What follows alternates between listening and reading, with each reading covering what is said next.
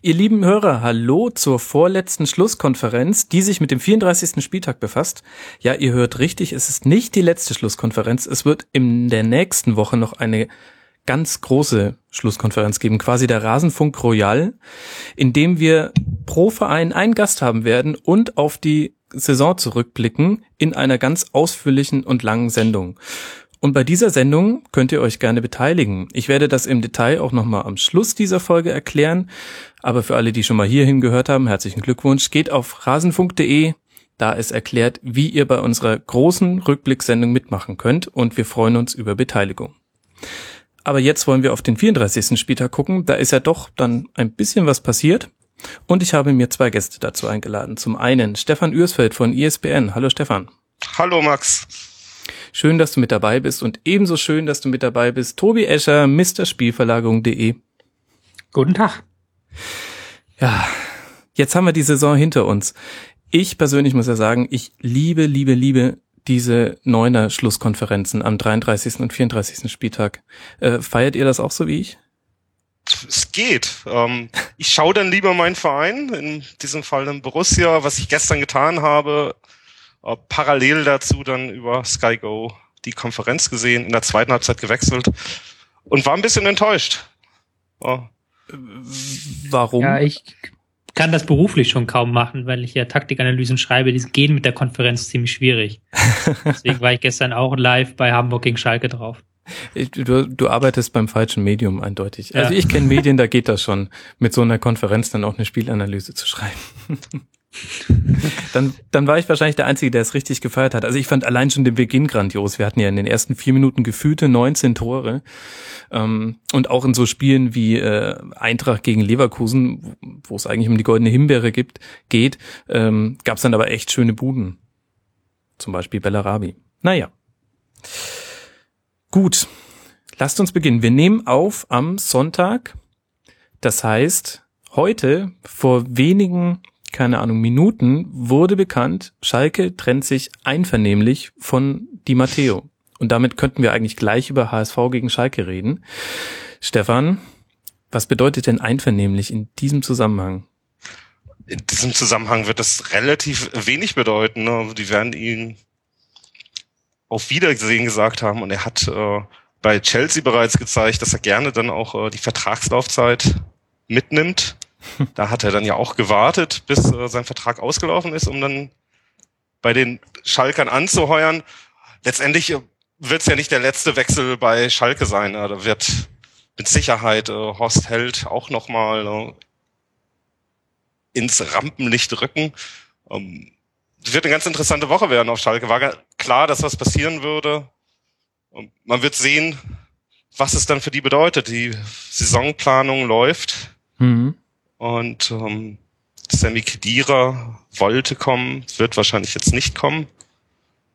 Ähm, ich finde es ganz interessant, wie, wie die das gehandhabt haben in diesem Jahr.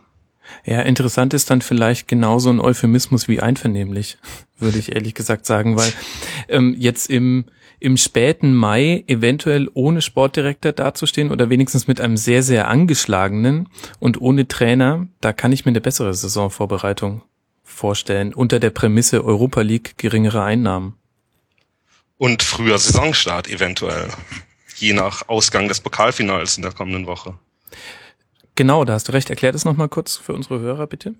Es ist in diesem Jahr so, dass der fünfte und sechste normalerweise die ne, der Pokalsieger und der fünfte genau. spielen die äh, Gruppenphase direkt der Sechste geht in die Qualifikation. Jetzt ist Dortmund natürlich Siebter geworden, kann aber auch noch Pokalsieger werden. Und in dem Fall bedeutet das dann, dass Schalke zwei Qualifikationsrunden spielen muss. Sie müssen dann die dritte Qualifikationsrunde und dann die Playoffs für die Europa League spielen. Um, ähm, dadurch verschiebt sich der Start der Saison, glaube ich, um drei, vier Wochen nach vorne. Was mhm. natürlich äh, auf die Kaderplanung dann auch einen Einfluss haben wird vor allen Dingen weniger Urlaub. Das ja. ist ja die Pointe. Sie hätten ja quasi, haben ihren Urlaub vielleicht verspielt gestern, die Spieler. Ja, aber haben sie ihn verspielt? Das ist ja dann äh, die Frage, die du dann wahrscheinlich gleich beantworten wirst, wenn du das Spiel ganz gesehen hast. Ja, also, naja, gut. Kommen wir gleich drauf zurück. Bleiben wir mal bei dir, Matteo, nochmal. Ja, ähm, aber wir können das auch gerne am gestrigen Spiel schon mal aufhängen. Ähm, die Matteo musste gehen, weil zum einen die Ergebnisse nicht mehr gestimmt haben, aber ich glaube, ein großer Teil war auch die Unzufriedenheit aufgrund der Spielweise. Ist das ein vom Trainer gemachtes Problem gewesen, Tobi? Ja, es ist ein bisschen heuchlerisch in dem Sinne, weil die Matteo in seinen Monaten auf Schalke nichts anderes gemacht hat, als das, wofür er bekannt ist. Also, dass er kein offensiver Trainer ist, der da irgendwelche Lösungen parat hat, das wissen wir, seit er, in, äh, seit er bei Chelsea war und da er mit dem berühmten Bus am eigenen 16er die Champions League gewonnen hat. In dem Sinne ist es jetzt genau die Wiederholung gewesen dessen. Er hat am Anfang gut geklappt bei Schalke, dieses Fünferkettensystem, das defensiv enorm stabil war. Und jetzt einfach, wo auch die anderen Teams sich immer öfters hinten reingestellt haben gegen Schalke, hatten sie keine Ideen mehr. Das wurde dann gestern ähm, in der zweiten Halbzeit vor allen Dingen sehr offensichtlich gegen Hamburg, als Hamburg dann geführt hat und selber sich zurückziehen konnte, da kam dann wieder gar nichts von Schalke so. In dem Sinne war das auch von Schalke so eine komische Saison. Allein schon, also aus meiner Sicht kann ich sagen, ich bin kein Roberto Di Matteo-Fan, aber musste ihn dann teilweise immer verteidigen, weil ich finde ihn noch besser, ein bisschen besser ist als Keller, aber auch nicht wirklich gut. Und Warum jetzt, findest du ihn besser als Keller? Weil, weil allein von den Punkten her, Kellers Rückrunde waren, glaube ich, wie viele Punkte? 32? Nee, also sehr, sehr viele auf jeden Fall. Und äh, Roberto Di Matteo jetzt gefühlte drei Punkte in dieser Rückrunde. Ja, in der Rückrunde ja, aber insgesamt hat der, man muss es ja sagen, Di Matteo hat den Verein ja erstmal wieder in Europa League-Kurs geführt, so. Und die Auftritte gegen Real Madrid, die waren ja auch nicht schlecht. Also das waren eigentlich schon gute Auftritte, so. Das waren zwar die letzten guten Spiele unter ihm, aber das war noch so, okay, das, das hätte ich Keller zum Beispiel nicht zugetraut, so. Ähm, in dem Sinne, aber es ist halt eine ganz verkorkste Saison für Schalke einfach, weil man jetzt auch, ich sehe momentan auch keine so Optionen auf dem Trainermarkt, die sich aufdrängen würden. Mike Büskens? Ja.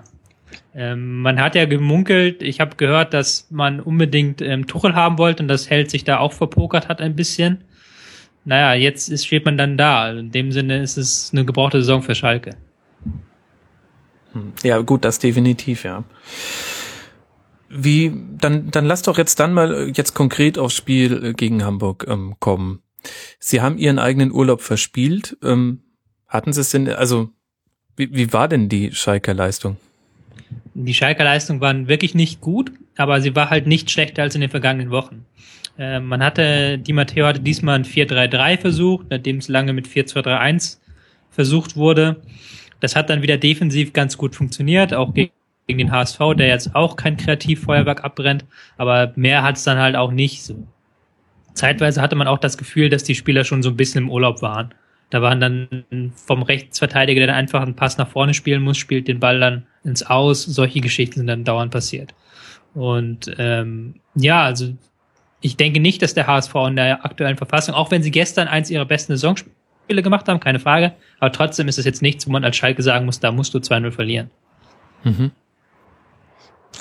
Gut, jetzt haben sie natürlich zwei Tore durch Standardsituationen kassiert beides mal auch wirklich schlecht verteidigt, die, die Tore.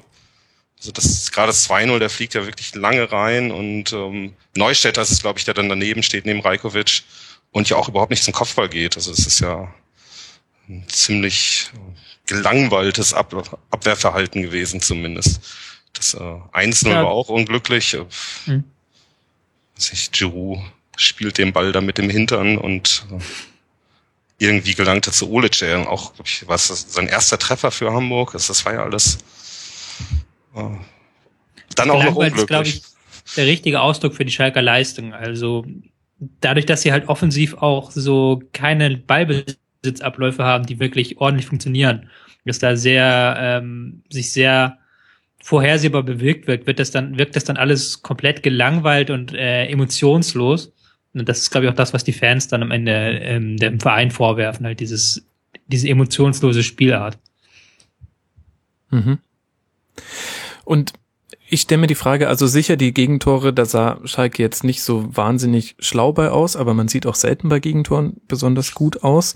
Ähm, ich glaube auch eher, dass das größere Problem war, dass man bei einem der schwächsten Teams der Liga nach vorne überhaupt nichts zustande gebracht hat. Hattest du auch den Eindruck, dass äh, Schalke tatsächlich den Ansatz hatte, dem HSV erstmal den Ball zu lassen und nur zu kontern? Oder haben sie es gar nicht geschafft, einen eigenen Ballbesitz aufzubauen? Doch, also in der ersten Halbzeit, dann gab es das noch teilweise Ballbesitzspiel Schalke, auch weil HSV noch nicht so gedrängt hat. Aber spätestens als dann kurz vor der Halbzeit und kurz nach der Halbzeit der HSV dann wirklich auf Angriff gegangen ist, weiter vorgerückt ist, hat Schalke dann nur noch auf Verteidigung gespielt, so. Und als sie dann wieder angreifen mussten, dann kam dann wieder gar nichts. Dann wurde irgendwann Schuppomoting reingeworfen, 4 für 2 mit Flanken und das hat dann auch keinen großen Effekt gehabt gegen Rajkovic und Giroud. Äh, bezeichnend ist, dass die allergrößte Chance nur kam, weil Rajkovic mal wieder einen blinden Pass gespielt hat, direkt in den eigenen 16er Schuppomoting auf dem Fuß. Und selbst das konnte er nachher nicht verwerten. So. Also es war wirklich ein ganz schwaches Spiel von Schalke, aber es war halt genauso schwach wie gegen Paderborn, genauso schwach wie die erste Halbzeit gegen Stuttgart. Also es ist schon klarer, klare Negativentwicklung in den letzten Wochen zu sehen gewesen. Mhm. Und findest du dann die Entlassung jetzt dann auch folgerichtig? Ja, wie gesagt halt, es ist halt, ich weiß nicht, ob er der richtige Mann von Anfang an gewesen ist, obwohl am Anfang die Ergebnisse da waren. Ich weiß nicht, ob Schalke da so einen Defensivmann gebraucht hat, weil das hat ja auch unter Keller schon ganz gut funktioniert. Ich weiß nicht, es ist natürlich dann immer die Frage, wer folgt darauf, nicht? Ähm, deswegen kann ich da jetzt gar nicht so zu sagen, aber es ist, ich glaube auch für das ganze Umfeld war äh, das jetzt nötig. Ich sage ja normalerweise immer, gibt ein Trainer Zeit, aber wenn man guckt, wie negativ auf Schalke alle eingestellt sind, dann musste irgendwas passieren. Und ist natürlich dann in Deutschland sowieso immer so, dass als Erster der Trainer gehen muss und nicht der ähm, Sportdirektor oder derjenige, der das finanziert, um das mal so zu umschreiben. Die anderen mhm. Persönlichkeiten, die dann noch im Hintergrund stehen. Vielleicht stinkt der Fisch ja auch vom Kopf her. Aha, sehr schönes Zitat, ja. Jetzt habe ich schon Büskens kurz in den Raum geworfen, aber ein, ein Name finde ich äh, fast noch besser. Vorhin habe ich einen Retweet gesehen vom geschätzten Kollegen äh, Klaas Rehse at Sportkultur. Der hat einen 624 Tage alten Tweet vom Schalke 04 retweetet und ich habe es im ersten Moment gar nicht gecheckt.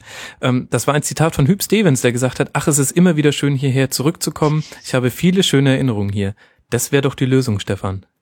Das wäre natürlich die Lösung. Das wäre sein dritter dritter Besuch auf Schalke. Ähm, ja, gefühlt ist er da ja nie so wirklich weg gewesen. Nee, er ist ja der Jahrhunderttrainer. Also immer, ja. steht ja über allem, den letzten großen Titel geholt.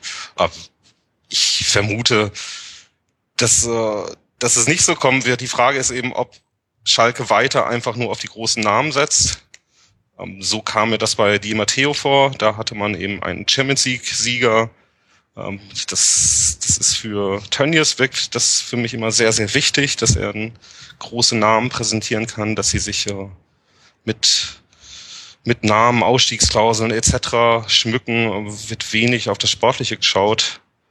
Und äh, keine Ahnung, vielleicht gehen sie auch dann ihre Zenit-St. Petersburg-Verbindung ein und bemühen sich um Vilas Boas, wer weiß es. Hm, Wäre natürlich schon irgendwie ein witziger Nachfolger für Di Matteo. ja. Okay, aber dann lasst uns mal nicht zu sehr spekulieren, das dürfen ruhig andere Formate übernehmen.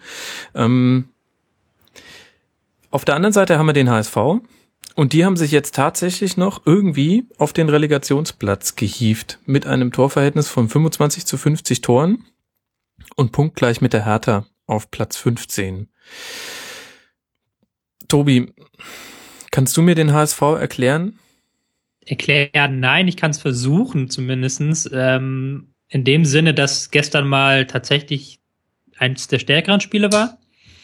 Ich glaube, es hat dem Verein ganz gut getan, dass Van der Vaart gesperrt war. Das klingt dann immer sehr gemein, aber es ist einfach so, dass diese Doppel-Sechs, diese neue aus Katscha und Diaz einfach sehr gut funktioniert hat mhm. und dass ähm, auch Katscha seine Aggressivität noch stärker einbringen konnte als zuletzt mit Diaz als ähm, Spieler, der hinter ihm lauert und hinter ihm die Bälle abfängt. Und Holtby hat auch gut funktioniert in einer Rolle, in der er eigentlich immer überall präsent war. Das ist jetzt alles noch nichts besonders Geiles, was HSV anbietet. Das ist alles 4-4-1-1 Standardware mit Flügelangriffen. Aber es ist halt schon besser gewesen als die schwachen Auftritte zuletzt. Und das reicht dann auch gegen Schalker Mannschaft. Und ich befürchte auch, dass es vielleicht sogar in der Relegation reichen könnte. Man, man merkt eine ganz leichte subjektive Wertung. Ähm, aber bevor wir, bevor wir auf die Relegation kommen, da können wir ja gleich noch kurz über den KSC sprechen. Ich habe immer wieder ähm, beobachtet, dass Westermann sehr, sehr offensiv vorgeschoben hat jetzt im Spiel gegen Schalke. Lag das daran, dass er auf seiner Seite so viele Freiheiten hatte? Oder meinst du, es war ein taktisches Stilmittel oder wollte er halt einfach nur zeigen, dass er halt HW4 ist und das jetzt im Alleingang macht?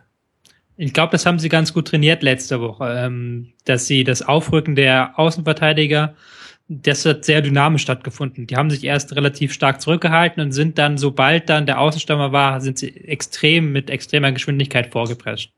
Das ist bei Westermann noch ein bisschen stärker aufgefallen, weil sie allgemein einen leichten Rechtsfokus im Spiel hatten. Und muss man auch einfach mal loben. Er hat richtig geiles Spiel gemacht gestern und heißt da teilweise, als wäre er fünf Jahre jünger, mit ordentlicher Dynamik rangekommen, hat die Bälle dann reingeflankt.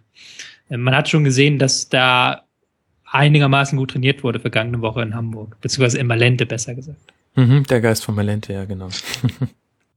und jetzt ist die Frage, was macht man jetzt mit Van der Vaart in den Relegationsspielen? Stefan, hast du sein Interview bei Sky vor dem Spiel zufällig auch gesehen? Nee, ich habe es nicht gesehen. Ähm, Ausschnitte davon dann wahrgenommen, dass er sagte, er sei Fußballer und das kann jederzeit passieren, dass man in der 93. Minute noch eine gelbe Karte kassiert. Mhm. Und ähm, ich fand vor allem besonders interessant die Aussage, ähm, dass er gesagt hat, naja, er findet schon schade, weil er hätte gerne einen schöneren Abschied von Hamburg gehabt, woraus man ja den Schluss ziehen kann, er hat mit der Relegation dann gar nicht mehr so wirklich gerechnet, weil so kriegt er ja eventuell noch einen schöneren Abschied aus Hamburg. Gibt er noch ein Relegationsspiel? Es ist dann wirklich die Frage, ob er ob er die Chance nochmal bekommt, weil äh, es ist ja schon auffällig gewesen, dass das Spiel ohne ihn meist besser funktioniert hat, dass er äh, ja auch in dieser Saison wenig äh, dazu beigetragen hat. Also er hat, glaube ich, fünf Tore geschossen aus Standardsituationen heraus meist. Ähm, ansonsten wenig präsent auf dem Spielfeld. Ähm, dann in der Sechserrolle hat er sich dann probiert und es ist ja auch bei der Nationalmannschaft nicht unbedingt seine Position gewesen von hinten raus. Ähm, Mhm. Ich weiß nicht, also er war diese Saison hauptsächlich eben damit beschäftigt, äh, abzuwarten, was mit seiner Zukunft passiert. Und äh, das scheint ja immer noch nicht raus zu sein. Äh, spielerisch ist da ja in den zwei Jahren, drei Jahren, die jetzt da war, wenig gekommen von ihm. Also, es war, war so ein Nostalgietransfer, wie man den äh, in der Bundesliga. Kühne Transfer, ja. würde ich einfach, also gar nicht Nostalgie. Kühne hat den ja einfach durchgedrückt damals ja, weil es ein alter, bekannter Name war. Ja. Und deswegen hat man ihn geholt. Nicht ganz so gravierend war es ja bei Dortmund mit Kagawa. Das, äh, mhm. Da. Schein ja auch. Ja, Schein würde ich nicht unbedingt sagen. Weil äh, es geht ja da auch um die Vermarktbarkeit und so weiter. Und äh, Schein kannst du ja nicht international vermarkten. Okay, Punkt für dich. Aber bevor wir über Dortmund reden, dazu kommen wir später noch, dann lasst uns jetzt mal ganz kurz ähm, auf den Relegationsgegner gucken. Der KSC haben jetzt mit zwei Siegen zuletzt und jetzt heute mit 2 zu 0 gegen 60 sich die Relegation gesichert. Tobi, kannst du mir ein bisschen erklären, wie die Relegation ablaufen wird, taktisch gesehen?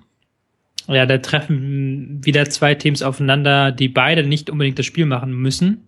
Also die zweite Liga dieses Jahr war eine relativ hölzerne Angelegenheit mit relativ vielen Teams, die einfach einen Umschaltfokus hatten.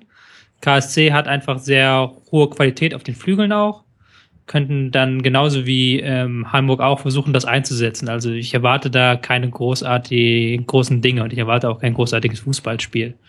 Ähm, du solltest echt in die Marketingabteilung der DFL. Hm? Du solltest in die Marketingabteilung der DFL wechseln. Ja, ja, ja. Ähm, ich dürfte wieder werden, so ein bisschen wie letztes Jahr. Wer das erste Tor schießt, der kommt dann weiter so. wer das Auswärtstor schießt. Ja, wer das Auswärtstor schießt, wer dann Lasoga das Ding macht, wahrscheinlich Katscher dieses Jahr. Ja, also ich habe keine hohen, ich habe jetzt keine besonders hohen Erwartungen an das Spiel.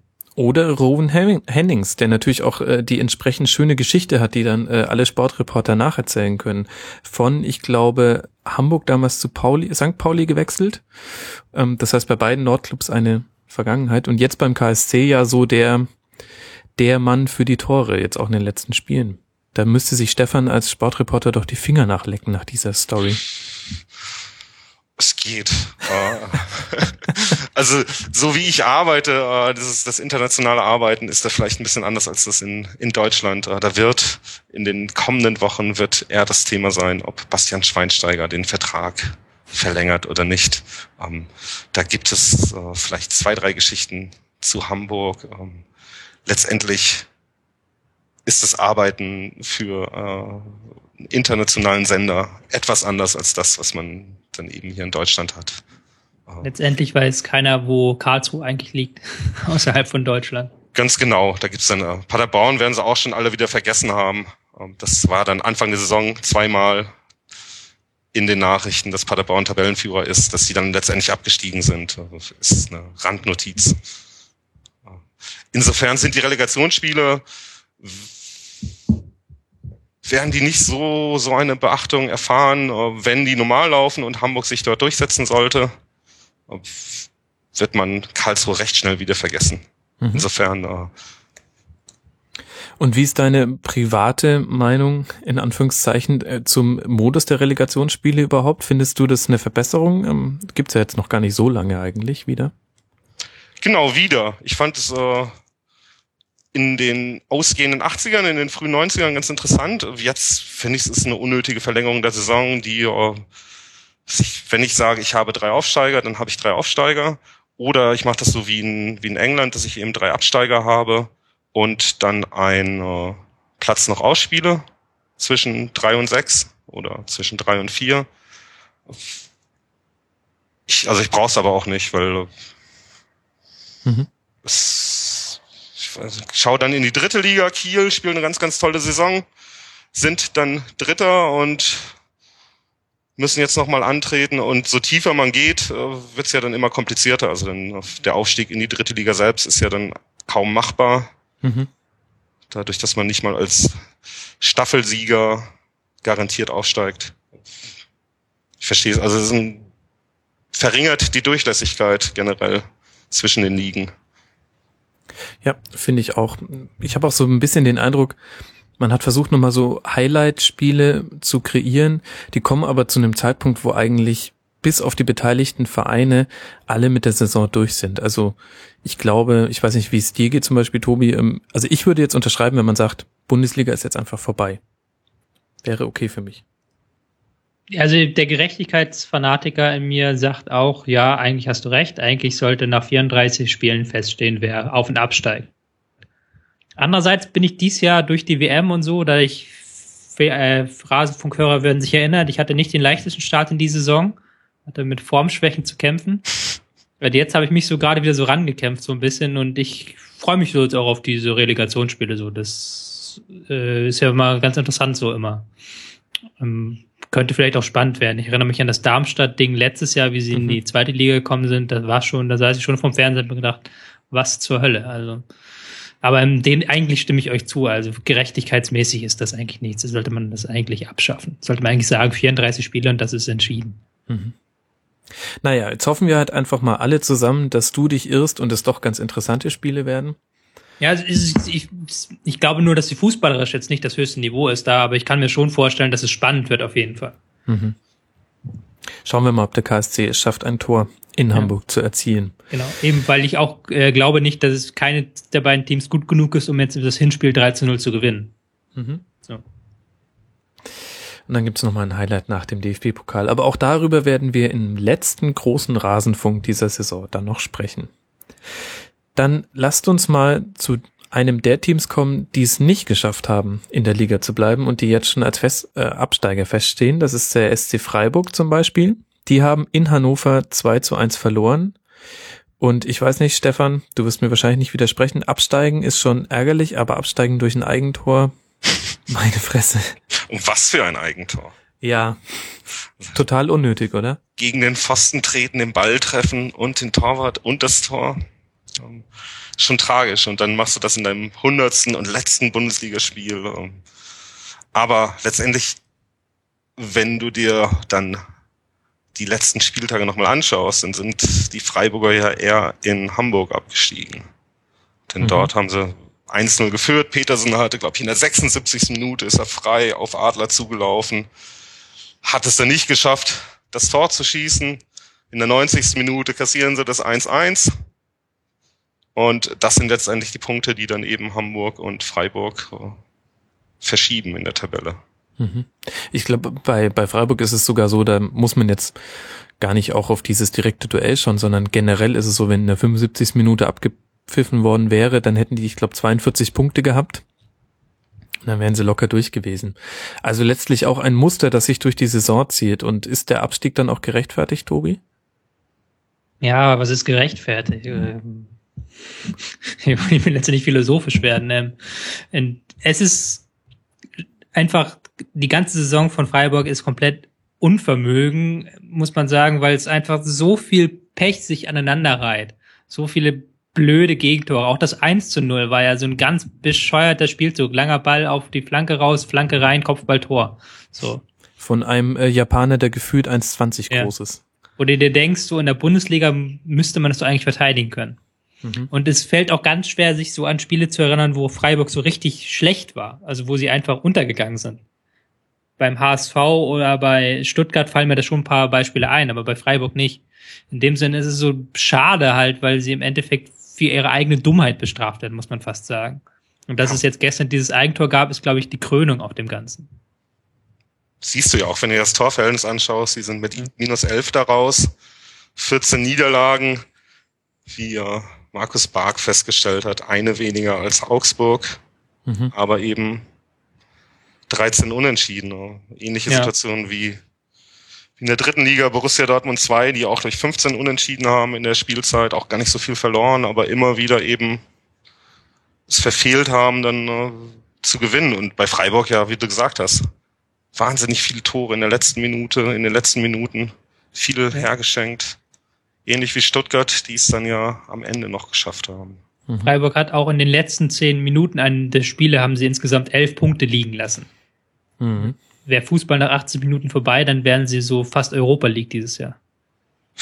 Ja, das genau, das ist genau das, was ich ähm, angesprochen habe. Was ich mich so ein bisschen gefragt habe, der Tenor auch eigentlich aller Gäste hier im Rasenfunk war immer, die Freiburger, die sind relativ sicher drin in der ersten Liga, denn die kennen diese Situation die lassen sich davon nicht in Panik bringen, dass die mal knapp unter dem Strich oder knapp über dem Strich stehen. Und ich habe das ehrlich gesagt immer ein bisschen anders gesehen, denn ich habe diese Souveränität im Spiel des SC nie erkannt. Es gab nur ein Spiel, an das ich mich erinnern kann, wo sie wirklich souverän ruhig geblieben sind und dann auch mal was bewegen konnten. Das war, nachdem sie 0-2 bei Stuttgart zurücklagen, haben sie dann die Tore zum 2-2 wirklich Freiburg-Style schön ruhig rausgespielt. Das war alles wunderbar. Aber ansonsten habe ich immer schon in dieser Saison eine gewisse Panik bei denen ausgemacht. Und irgendwie finde ich, dafür ist auch das, das jetzt Gegentor jetzt symptomatisch gewesen, das 2 zu 0. Ja, stimme ich dir zu. Dieses, ähm, die sind Abstiegskampf gewohnt. Ähm, Argument, das ähm, sagt auch immer so ein bisschen, da habe ich ein Problem mit, wenn man dann das Gefühl hat, dass so eine Saison ein Ereignis ist. Wobei eine Saison besteht aus einzelnen Spielen, also aus 34 einzelnen Ereignissen. Und jedes Spiel hat wieder andere äh, Voraussetzungen äh, mitbringt, wo andere Sachen, wo du andere Sachen machen musst. Und in dem Sinne ist es dann schwierig, weil ähm, Freiburg ja jetzt nicht daran gescheitert sind, dass sie Abschiedskampf nicht angenommen haben oder sowas, die sind ja gelaufen wie blöde, sondern halt einfach weil sie Pech hatten, weil sie auch in den entscheidenden Momenten dann vielleicht das Falsche gemacht haben. Ja, definitiv. Und auf der anderen Seite hat Hannover dann viel richtig gemacht, zumindest in den letzten beiden Spielen. Und das waren jetzt die entscheidenden, haben in Augsburg gewonnen und jetzt zu Hause gegen Freiburg und sich damit auf einen 13. Platz gerettet, was gar nicht so schlecht ist. Und man muss sagen im Nachhinein, Stefan, dann kann man auch an dieser, an diesem Trainerwechsel von Korkut hin zu Fronzek, kann man ja kaum noch kritisieren das kannst du dann nicht mehr kritisieren. Wer weiß, ob es nicht auch Peter Neuruhr geschafft hätte. Denn, äh, Was soll denn da heißen auch? Der hätte die die Europa League geführt. Es wäre wahrscheinlich sogar zu dem Zeitpunkt noch drin gewesen mit sechs Siegen oder fünf Siege. Ich weiß nicht, wie viele Spiele war er jetzt da? Fünf Spiele, ne? Mhm. Es wäre drin gewesen. Ich weiß, ich kann es wirklich nie einschätzen, diese neuen Reize, die man dann setzt und ob das wirklich was bringt. Letztendlich waren sehr erfolgreich, äh, sind drin geblieben mit einem 2-1-Sieg in Augsburg äh, und auch wieder wenn man dann über Wettbewerbsverzerrung redet, einfach vielleicht mal guckt, ähm, was denn da dann der, der Punkt war, warum man da 2-1 gewinnt, weil Augsburg äh, Wobei man bei dem Spiel dann, glaube ich, sogar noch eher auf die Schiris gucken muss, was aber dann genauso ungerechtfertigt ist, glaube ich. Ja, klar. Das ist, äh, nee, aber es ist natürlich eine gute. Ich hatte damit gerechnet, dass sie verlieren gegen Freiburg. Ähm, du hast es ja, wie ich gestern gesehen habe, andersrum schon getippt gehabt. Ja, tatsächlich habe ich ähm, auf der Rasenfunkseite ähm, den Spieltag fertig getippt veröffentlicht und lag bis auf ein Gegentor, was ich bei beim HSV noch eingerechnet habe und eins, was ich Stuttgart nicht eingerechnet habe, lag ich komplett richtig mit meinem Tipp. Ähm, was auch immer das jetzt heißen mag. Hätte ich mal Geld drauf gesetzt. ja, wie, wie, wie bewertet man jetzt am Ende auch ähm, die ganze die ganze Zukunft von Hannover. Also die Frage ist ja jetzt, wird mit Fronzek verlängert? Und ich fand das ganz interessant, dass äh, Martin Kind von Anfang an sehr deutlich gesagt hat, nein, es geht jetzt nur um eine Fünf-Spiele-Lösung und angeblich, was man so hört, sei es auch daran an Peter Neururer gescheitert, der von Anfang an ein, ein Commitment von Seiten des Vereins für eine längere Zeit haben wollte. Und ich fand das eigentlich sehr vernünftig von Kind, dass er gesagt hat, nein, wir brauchen jetzt einen Trainer, der für diese fünf Spiele funktioniert und dann entscheiden wir in Ruhe. Und jetzt habe ich aber den Eindruck, getragen von dieser Euphorie kommt kommt man bei Hannover jetzt doch in eine Situation, in der es eigentlich gar nicht so wirklich die Option ist, nicht mit Fronzek zu verlängern. Das ist halt so typisch deutsch, oder? Ähm, es ist im Endeffekt egal, was, wie diese Erfolge zustande gekommen sind. Im Fronzek hat einfach Erfolg gehabt und deswegen muss es richtig sein und deswegen muss man da jetzt verlängern. Das ist die Logik, die da so ein bisschen hintersteckt. Dass Hannover äh, immer noch ähm, gruseligen Fußball spielt und der Fußball teilweise sehr viel gruseliger war als unter Vorgänger Korkut, wo sie ja in der Hinrunde einige sehr gute Ansätze hatten. Mhm. Ähm, das wird dann nicht mehr gerechnet. Und ich glaube auch, wenn man jetzt Fronzek einstellen würde, ich glaube, das könnte sich mittelfristig schon negativ in die Ergebnisse widerspiegeln. Aber jetzt ist natürlich dieser Druck da, die Öffentlichkeit sagt, wieso verlängert ihr nicht mit dem Mann, der uns gerettet hat? Und jetzt müssen wir sehen, ob ähm, Kind da einbricht oder nicht. Ja, aber kann man das der Öffentlichkeit nicht erklären, dass man äh, vielleicht eher auf Sascha Lewandowski setzen will, der ja da im Gespräch ist. Ist ja durchaus eine Lösung, wenn Lewandowski sich das zutraut und er sich ja. Also erklärbar ist alles, vor allem man muss auch nicht alles erklären. Äh, siehe jeden Trainerwechsel beim HSV, da wurde auch nichts erklärt. Da wurde einfach gemacht. Ja, ja aber der, der Hannover hat ja auch wenig erklärt, was, äh, was die Fanbelange in dieser Saison anging. Da haben sie auch einfach ihr Ding durchgezogen. Mhm. Insofern, äh, ja, es ist halt auch ein sehr populistischer ähm, Präsident dort. Mhm. Ich meine, vielleicht straft er uns ja auch Lügen. Also es ist ja noch keine Entscheidung gefallen, aber ich habe heute Aussagen sowohl von Kind als auch von Fronzek gehört. Das hat sich schon so angehört, als hätte man im stillen Mentalen schon eine Übereinkunft gefunden und die muss jetzt halt nur noch in die Tat umgesetzt werden. Ja, wäre schade, weil ähm, für Hannover schade. Für aber tun wir damit nicht vielleicht auch Michael Fronzek ein bisschen Unre Unrecht?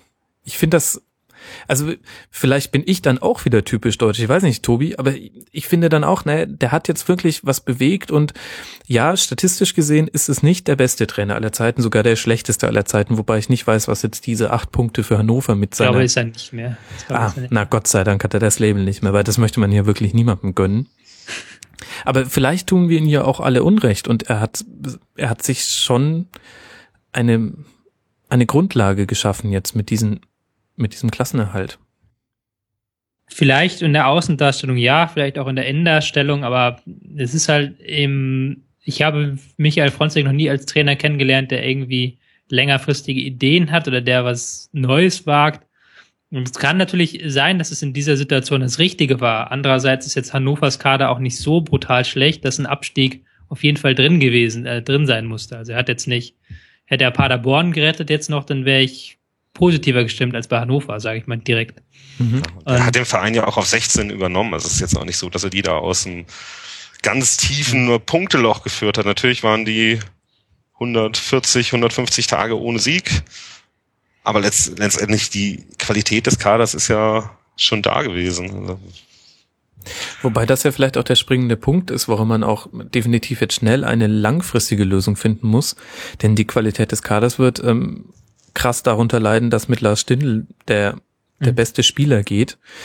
Das heißt, ähm, da muss man sich jetzt auch schnell überlegen, in welche Richtung will man sowohl auf der sportlichen Führungsposition als auch in der Kadergestaltung. Weil Ende Mai ist jetzt. Ja, so aber das, da sind sie ja auch noch mit äh, Duffner äh, noch nicht übereingekommen, ob es jetzt weitergeht oder nicht. Jetzt wird natürlich der Klassenerhalt das alles ein bisschen in einem anderen Licht darstellen. Mhm. Aber auch da war Duffner, war ja so gut wie weg schon vor zwei, drei Wochen. Ähm, da haben wir dann wieder die Schalke-Situation, Sportdirektor weg, Ende Mai. Schon äh, knackig. Zuk Zukunft dort äh, wird interessant. Äh, auf vielen Ebenen in Hannover. Und der einzige Mensch, der gleichzeitig Trainer und Sportdirektor sein könnte, trainiert jetzt leider die Austria aus Wien. Felix Magath. Kann wahrscheinlich auch gleichzeitig zwei Vereine haben. Wie Pal Dardai, genau. Da verkauft er sich die Spieler gegenseitig so. Kauft er sich selber die Spieler, das wäre doch geil. Das, das Red Bull-Konzept auf Magath angewendet. ja, genau. Das ist gut. Das ist gut. Rasenballsport Magath. Ja, ich freue mich auf Ali Karimi im Hannover 96 Dress. Das wird schön. Und ähm, ähm, wer war's? Ähm, nicht Papadopoulos. Na, helft Charisteas. mir. Charisteas, genau. Ach, schön. Gut. Mit diesem äh, launigen Blick in die Zukunft die sehr verheißungsvoll wird, liebe Hannover-Fans, müssen wir dann den Blick richten auf den zweiten Verein, der es nicht geschafft hat, in der Liga zu bleiben, der SC Paderborn. Vor der Saison hätte jeder gesagt, ja, klar, schaffen die es nicht. Und jetzt denkt man sich, tja, irgendwie habt ihr es auch am Schluss ganz schön liegen lassen. Jetzt sogar noch 1 zu 0 geführt gegen Stuttgart, hätte aus eigener Kraft dann letztendlich doch nicht mehr gereicht. Aber ja, war dieser Abstieg nötig, Tobi? Ähm, vielleicht, also man kann es aus zwei Seiten sehen. Man muss ganz klar sagen, die Rückrunde war spielerisch und auch was taktische Ideen hergibt, schwächer als die Hinrunde. Da hat man sich so ein bisschen diesem Diktat des Abstiegskampfes gebeugt, hat gesagt, wir müssen jetzt kämpfen, wir müssen jetzt 4-4-2 spielen, kompakt stehen, flanken. Ähm, es war in der Hinrunde wesentlich besser. Das kann man jetzt in zwei Seiten sehen. Einerseits haben sie in der Hinrunde natürlich auch für ihre Verhältnisse wahnsinnig overperformed. Da haben halt mhm. wirklich alles rausgeholt, was ging. Und das haben sie halt nicht geschafft, das Ganze über eine Saison hinweg zu halten. Hm, was das Spielerische angeht nicht und auch was die Ergebnisse angeht nicht. Und jetzt hatte man zuletzt drei Niederlagen am Stück. Ähm, und ich glaube, das ist dann auch im Endeffekt okay, wenn man dann die Klasse verlassen muss. Zumal es ja in Paderborn nicht das größte Drama ist. Ich hatte auch den bisschen Eindruck, dass André Breitenreiter, der Trainer, ein bisschen weniger mutig mit seinen Auswechslungen und Formationsumstellungen während des Spiels wurde. Würdest du mir da zustimmen? Volle Zustimmung auch, was die ähm, Personal, Personalien angeht, dass da wurden ja doch ein paar Jüngere am Anfang reingeworfen, was jetzt nicht mehr so war. Ähm, volle Zustimmung. Also da hat man nicht wirklich versucht, was Neues zu wagen. Ähm, das hatte man in der Hinrunde auf jeden Fall gemacht kann man jetzt natürlich sehen, wie man möchte. Äh, man kann jetzt auch vielleicht sagen, vielleicht war es not notwendig. Vielleicht wären sie, wenn sie genauso mutig gewesen wären, noch früher abgestiegen. Ich weiß es nicht. Ähm, ja, aber sie haben doch das letzte Mal, wo sie richtig mutig waren, mal gegen Bayern zu Hause, oder nicht? Als sie diese Dreierkette gespielt haben. Mhm. Ja, diese Fünferkette, ja. Genau. Aber da war nur die Aufstellung mutig und ansonsten nix. Also ansonsten war das ein Dankeschön für das schöne Erlebnis. Ich glaube, die ja. ersten 20 Minuten waren sie ja noch wirklich okay, aber es war relativ klar, dass dann irgendwann dieser Pass zwischen die äh, mhm. zwischen die fünf Mann kommen wird, zwischen die drei Mann. Und äh, ich glaube, die ersten drei Tore sind ja damals dann alle durch Pässe durch die Mitte gefallen, zwischen den Linien durch. Und äh, genau. Das, ja, die ersten zwei Tore waren es, beides mal Lewandowski. Ähm, naja, und danach haben sie sich wahrscheinlich dann, äh, haben sie den Abstiegskampf angenommen. Ja. Und das ist ja genau das, was Tobi nicht mag. Also sowohl den Begriff Abstiegskampf, wobei Tobi, ich habe äh, in vielen letzten Folgen versucht, den Begriff zu umgehen, aber Abstiegsrennen trifft's auch nicht, weil das okay. ist, äh, ja. hört sich so an, wie als würde der Erste, der ankommt, dann sicher absteigen. Juhu, was für ein toller Preis. Gegen den Begriff habe ich nicht so sehr, nur ähm, ich habe immer was dagegen, wenn man so tut, als ob man im Ab ähm, unten in der Tabelle nur kämpfen sollte und das Spielerische ganz vernachlässigen sollte. Das ähm, denke ich nicht. Und ich glaube, gerade der VfB Stuttgart, zu dem wir später noch kommen, ist ein Beispiel, dass, dass das vielleicht stimmt. Ja, ja, lass doch gerne gleich jetzt ähm, dazu kommen. Der VfB rettet sich mit neun Punkten aus den letzten drei Spielen und spielerisch auch auf eine durchaus bemerkenswerte Art und Weise, finde ich. Ja, hatten jetzt in den letzten Spielen dann auch immer mehr Ballbesitz gehabt als der Gegner, glaube ich. Haben ähm, viel gewagt, haben zwar immer noch viel Flügelspiel gehabt, aber das war dann ganz ordentlich, auch weil sie mit Kostic jemanden hatten, der individuelle Klasse reinbringt und der dann auch ähm, die, die richtige Form hatte zum Saisonende. Und ich fand schon, dass sie von allen Absteigern her noch am meisten gewagt haben, auch wenn sie Hub Stevens natürlich konservativ die Position besetzt, ähm, so Leute wie Leitner nicht mehr zum Zug gekommen sind. Aber allein, dass er dann so auf Kostic gesetzt hat, auf Harnik, das hat dann schon, glaube ich, den Unterschied gemacht. Und sie sind ja dann vor allen Dingen auch wegen den geschossenen Toren und nicht wegen den nicht gefangenen Toren nicht abgestiegen. Das war jetzt dreifache Verneinung. Die Null stand selten. ja, so kann man es ausdrücken, ja. Ja, aber definitiv das Team, was unten drin da den besten Drive entwickelt hat. Also wenn man sich alleine zurückerinnert, ähm, das Spiel gegen Mainz deutlich gewonnen und auch endlich mal so gewonnen, dass in der Schlussphase nichts mehr passieren konnte. Ähm, dann gegen den HSV gefühlt ein 8 zu 0. Das war das Einzige, was sie sich da vorwerfen lassen mussten. Und jetzt auch in Paderborn, das war schon nicht so ganz unknackig, sage ich mal, nach dem 0-1 Rückstand.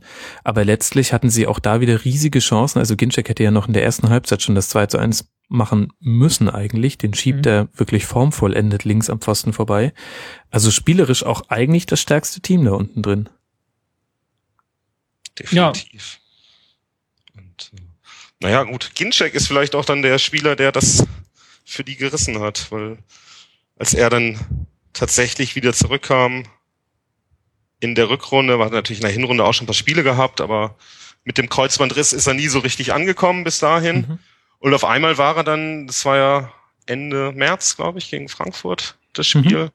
Da war er dann auf einmal da. Und dann hast du einen in der Mitte, der die Tore auch macht. Äh, Harnik stolperte ja hin und wieder auch noch darum. Ich erinnere mich an das Bremen-Spiel, wo er wirklich hm. zwei, drei richtig große Chancen versiebt hat. Und äh, wenn du dann aber zwei Spieler hast, ist es vielleicht dann auch der Unterschied. Weil da sind dann auch die Tore gefallen für Stuttgart ab diesem Zeitpunkt, als Ginczek sich dann konstant ins Team gespielt hatte. Ja, ich finde auch, dass Ginczek so ein bisschen ein Beispiel für einen Spieler ist, der zurückkommt und nicht nur durch seine eigene Leistung die Mannschaften nach vorne bringt, sondern auch alle anderen ein bisschen anhebt. Also ich fand, dass es Harnik wahnsinnig gut getan hat, dass es jemand anderen gab, der hin und wieder eine von drei Chancen reingemacht hat. Dann haben nicht mehr alle so auf seine Chancen geguckt und das hat ihn in seinem Spiel irgendwie befreit und Gleichzeitig gibt's aber, finde ich, auch noch viele andere Spieler, die wirklich zur richtigen Zeit die richtige Form hatten. Also Dier hat sich super eingefunden, Gentner war ganz wichtig, ich glaube auch so mannschaftsintern, aber auch die Davi, Maxim, also ich weiß nicht, Tobi, ob du mir da zustimmst, aber ich fand, dass es wirklich, Ginczek ragt schon heraus, aber es gibt so einige neben ihm, wo man sagen kann, also die haben halt auch einfach richtig zum richtigen Zeitpunkt ihre Form wiedergefunden und so den Klassenerhalt gesichert. Ja, volle Zustimmung. Kostic habe ich schon genannt, der, ähm, genau, wo Kostic. man mhm. gedacht hat eigentlich, dass er ein Fehleinkauf ist, nie das Potenzial gezeigt hat, das er hat und jetzt dann komplett durchgestartet ist in der Rückrunde. Ginczek habt ihr genannt, Harnik hat auch wieder zu seiner Form gefunden, nachdem er teilweise gruselig gespielt hat, Mitte der Saison. Das passt schon. Ich finde auch, Stuttgart ist der einzige Au ähm, Abstiegskandidat gewesen, bei dem man so das Gefühl hatte, das ist folgerichtig, dass die jetzt auf 14 stehen. Also mhm. Also die haben jetzt die letzten drei Spiele gewonnen, man hat auch schon das Gefühl davor in den Spielen, dass dann Entwicklung stattfindet. Nicht so wie bei Hamburg oder Hannover, wo man denkt, okay, die haben jetzt zwei Spiele gewonnen und haben vorher eigentlich nur Mist gespielt, so. Und das, aber hier tatsächlich so, dass nach und nach es immer besser wurde und dann am Ende der Saison der Höhepunkt erreicht wurde. Na, wenn du die Ergebnisse anschaust, die haben gegen Schalke haben sie es außer Hand gegeben. Vor den drei Siegen. Und dann haben sie noch in Augsburg verloren und in Wolfsburg. Mhm. So, so viel ist das nicht. Und sie haben es auch noch zu Hause gegen Freiburg vor dem Schalke-Spiel auch schon aus der ja. Hand gegeben. Im, Im, Grunde hätten die auch mit fünf Siegen aus den letzten fünf Spielen rausgehen können. Das ist schon wirklich erstaunlich. Und ähm, klar, zum einen hat ihnen der Spielplan in die Karten gespielt. Wir haben es schon, ich glaube, von, äh, von Schlusskonferenz Nummer eins an wurde das schon thematisiert, ähm, dass das mal wichtig werden würde, die Heimspiele am Schluss gegen Mainz und HSV und dann bei Paderborn. Aber man muss halt dann auch tatsächlich diese Spiele dann so gestalten, dass man da mit Punkten rausgeht. Das hätte der HSV ja zum Beispiel auch machen können. Gut, und jetzt kann man sich relativ sicher sein, dass Zorniger Nachfolger werden wird. Wer von euch mag mir erklären, was das jetzt mit dem VfB Stuttgart macht? Pressing. pressing, Pressing, Pressing. Ähm, Zorniger ist einer dieser Menschen, die aus der Denkfabrik Salzburg stammen. Das hat Ronald Reng neulich so schön gesagt. Ähm, die ultra stark auf den Umschaltmoment setzen, sowohl im eigenen ähm, Angriff bei, Gegner, bei eigenem Ballverlust als auch bei gegnerischem Ballverlust. Und ich denke, dass das nochmal ein bisschen wuchtiger wird, das Spiel des VfB Stuttgarts. Ist spannend, wie er das mit der ähm, Personal machen möchte, wer, ob da noch jemand kommt, ob da noch jemand geht. Ich sehe so Spieler wie die Davi oder auch ähm, ähm, jetzt fällt mir kein Name mehr an, außer die Davi. Maxim vielleicht? Ich weiß nicht, was dein Punkt sein wird. Mein Punkt wird sein, dass es manchen Spieler, glaube ich, vielleicht nicht so liegen könnte, weil die auch eher auf das Spielerelement setzen. Die Davi, Maxim auch. Ähm, ja, Punkt. Auf jeden Fall ähm, interessante Aussichten, wie es beim VfB weitergeht, wie ich finde. Und ich bin sehr gespannt. Mein Bauchgefühl ist, ich weiß nicht, ob ich mich da jetzt von, von der Euphorie wiederum habe anstecken lassen, so wie ich es Hannover vorhin vorgeworfen habe, dass sie sich haben anstecken lassen. Aber mein Bauchgefühl ist, nächste Saison wird der VfB nicht nochmal so weit unten drin stehen, sondern da wird mal ein neuer Wind wehen. Mal sehen. Es gibt äh die Saison hat noch nicht begonnen. Also passiert ja dann. es passiert immer was, was, äh, was du nicht erwartest. Vielleicht gehen sie auch auf fünf und oder spielen um die Europa League mit. Ähm, vielleicht machen sie aber auch einfach so weiter wie Hamburg das auch äh, über Jahre konstant macht. Sie wirken stabiler, keine mhm. Frage. Ähm, ich, ich kann äh, Zorniger aber nicht einschätzen als Trainer. Äh, wird man sehen. Das Umfeld selbst war ja nicht wirklich stabil in den letzten Monaten dort. Wobei jetzt zumindest die Zuschauer in der entscheidenden Phase der Saison auch absolut hinter der Mannschaft standen. Das fand ich auch sehr bemerkenswert. Ich habe die Hoffnung, dass wenn man dieses, ähm, diesen Zusammenhalt und dieses, diese Euphorie, die einfach in den letzten Wochen auch geherrscht hat in Stuttgart, wenn man die so rüberrettet in die neue Saison, dann wäre das, glaube ich, schon was. Mhm. Und Zorniger wird sich, glaube ich, ärgern, dass Joshua Kimmich zu den Bayern wechselt. Ich glaube, das wäre so ein Spieler gewesen, der genau in sein Konzept gepasst hätte. Das ist meine These. Ja, er kennt ihn ja schon. Also er hat schon in sein Konzept gepasst, sagen wir es mal so. Ja, ich gebe zu, dass die These jetzt nicht so ganz steil war. Okay. Bevor wir weiter über die nächste Saison reden, äh, bevor wir den großen Rasenfunk Royal, Royal mit dem Rückblick auf die letzte Saison gemacht haben, ähm, sollten wir vielleicht erstmal mit diesem Spieltag abschließen. Unten noch total reingerutscht ist die Hertha aus Berlin, Platz 15 und nur wegen der besseren Tordifferenz nicht in der Relegation gelandet. Ähm, bei Hoffenheim 2 zu 1 verloren. Hertha hatte in diesem Podcast nie so wirklich viele Fans. Ich weiß nicht, wie das jetzt in der aktuellen Gästekonstellation ist. Wie habt ihr deren Saison und Fußball verfolgt? Wenig. Ähm, ich war tatsächlich dann hin und wieder hier mit, äh, mit Hertha-Fans schauen, weil mich das dann auch interessiert, äh, wie dieses, wie der Verein in der Stadt angenommen wird. Ähm, ich habe tatsächlich paar Kneipen gefunden, wo Hertha geschaut wird.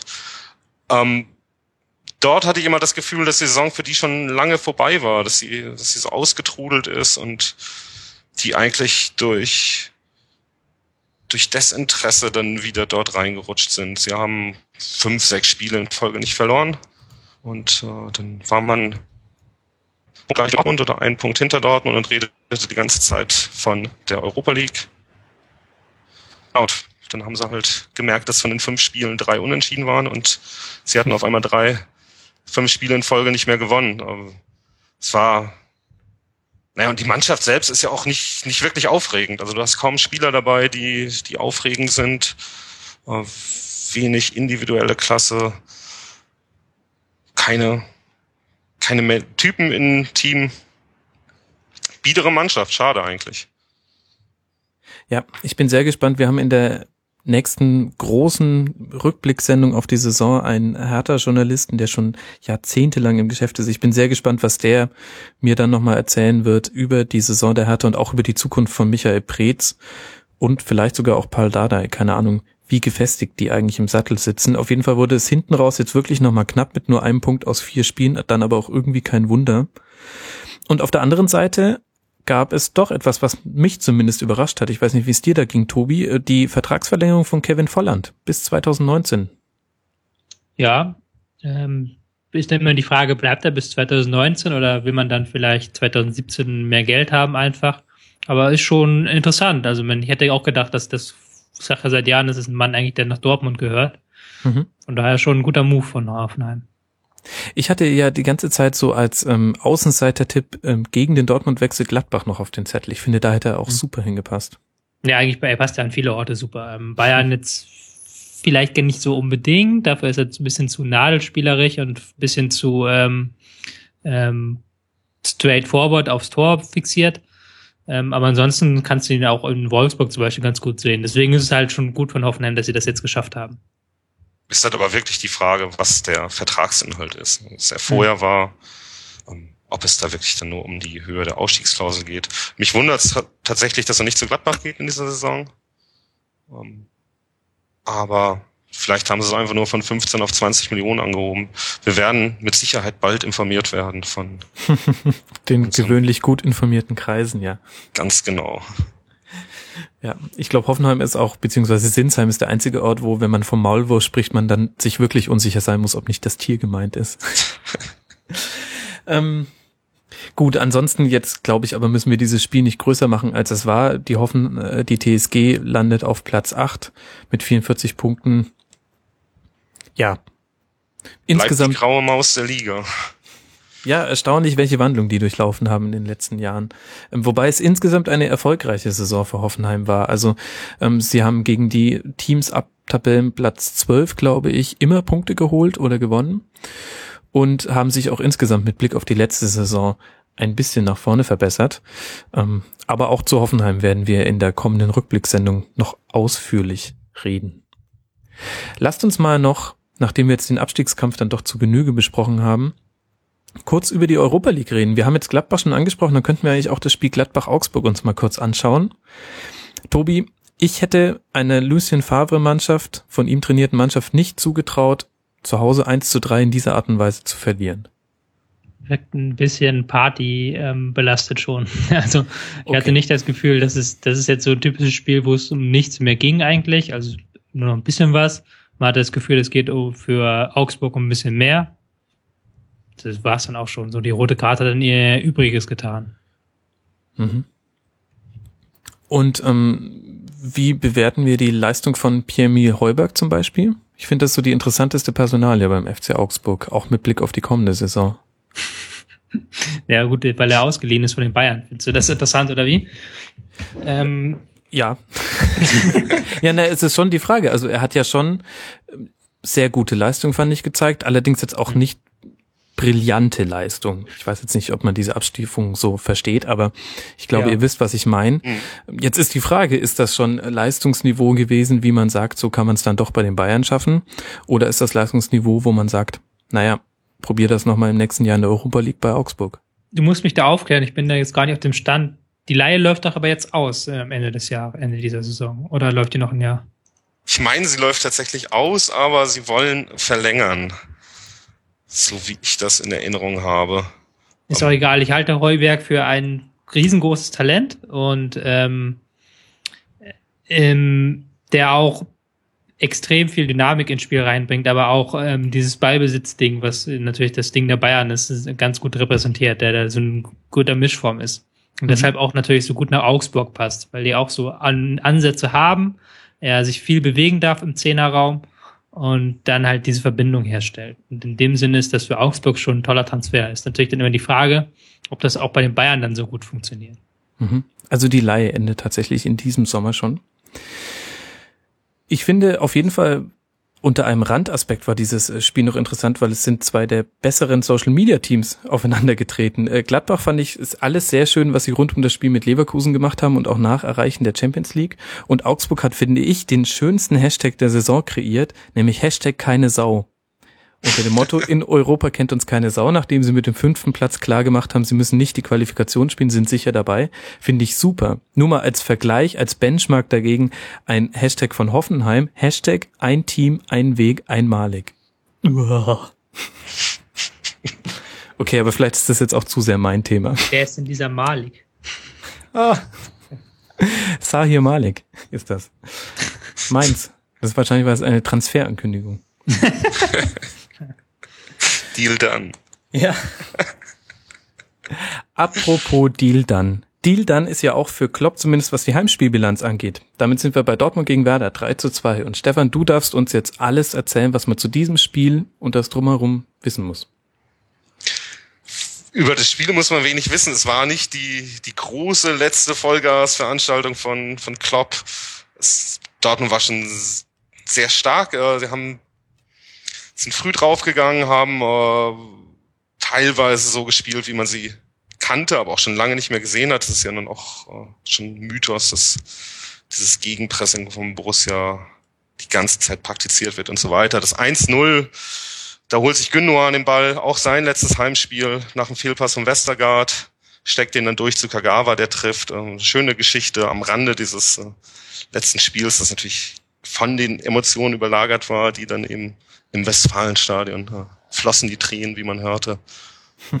Es ist gut, dass es vorbei ist und dass Borussia dann jetzt auch weitergehen kann, dass sie sich nicht mehr mit der Geschichte belasten müssen.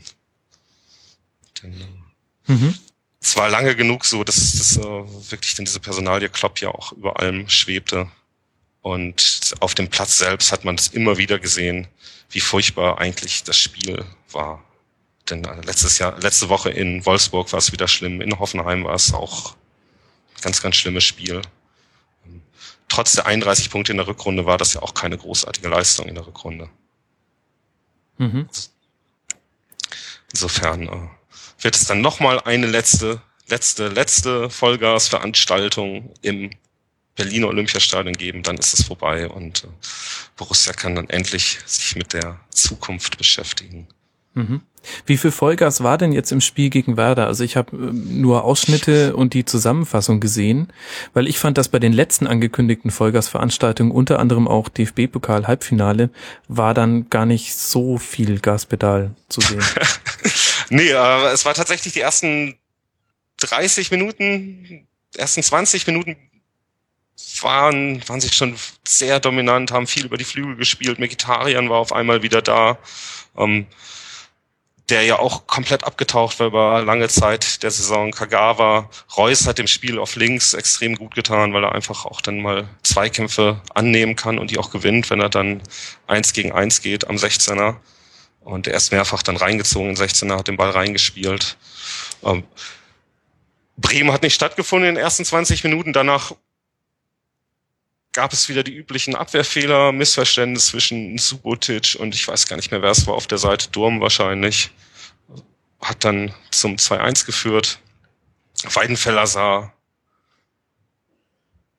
immer noch sehr unbeholfen aus, ähm, stand kurz vorm Platzverweis, als er einmal gegen Di Santo kam er aus dem Tor rausgestürmt und mit dem Bein voraus hat er den Ball dann getroffen, gerade noch.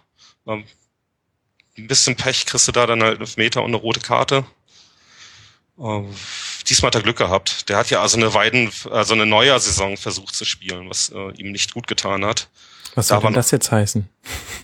Er hat einfach versucht, das Torwartspiel von Neuer zu kopieren. So. Also ist mhm. ähm, viel früher aus seinem Tor rausgekommen, hat äh, versucht, die Bälle abzulaufen, was ihm natürlich nicht gelungen ist. Und Mhm.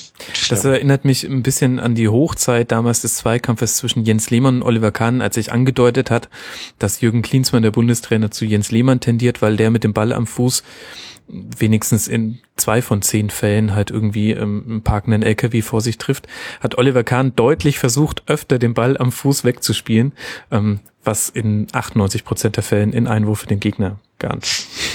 Gemündet hat. So ein bisschen hat mich auch tatsächlich jetzt Weidenfeller bei seinen Ausflügen daran erinnert. Man hat ihm immer angesehen, so richtig wollte er das eigentlich nicht. Ja, ich glaube, er wollte es sogar. Aber er konnte nicht. Er konnte definitiv nicht. und ansonsten ist das Spiel dann gestern ist dann ausgetrudelt. Also da war Dortmund hätte zur Halbzeit durchaus 4-1, 5-1 führen können. Mhm. Ähm, dann ist das 3-2 noch gefallen. Ne? War dann aber auch, letztendlich ging es dann nur noch um die Abschiede, die dann eben noch anstanden von Kehl, der ausgewechselt wurde. Und der übrigens den Ball verloren hat vor dem 1 zu 2. War nicht, war nicht Erik Durm, sondern Sebastian Kehl. Aber ähm, schweigen wir das einfach zu seinem Abschied tot. Okay, nee, er hat den Ball auf der linken Außenseite verloren, dann ist er aber nochmal auf die rechte Abwehrseite rübergekommen und da hat er noch einen Zweikampf verloren. Oder war das das? Okay, bevor wir uns da ja. in Details verstricken, dann ähm, tun wir Aber einfach so, als hätte ich nichts gesagt. Es war Erik Durm, böser Erik Durm. Die letzten Kehlpass-Veranstaltungen. Ich fand, du hast äh, so mit den interessantesten Spieler der letzten Wochen bei Dortmund jetzt schon ganz kurz angesprochen. Ähm, Henry Mkhitaryan. Ich habe den Eindruck, der ist wirklich jetzt in der Form, in der man ihn schon seit anderthalb Jahren vielleicht erwartet hat. Und ich bin sehr gespannt, was unter Tuchel mit ihm passieren wird. Stimmst du mir dazu?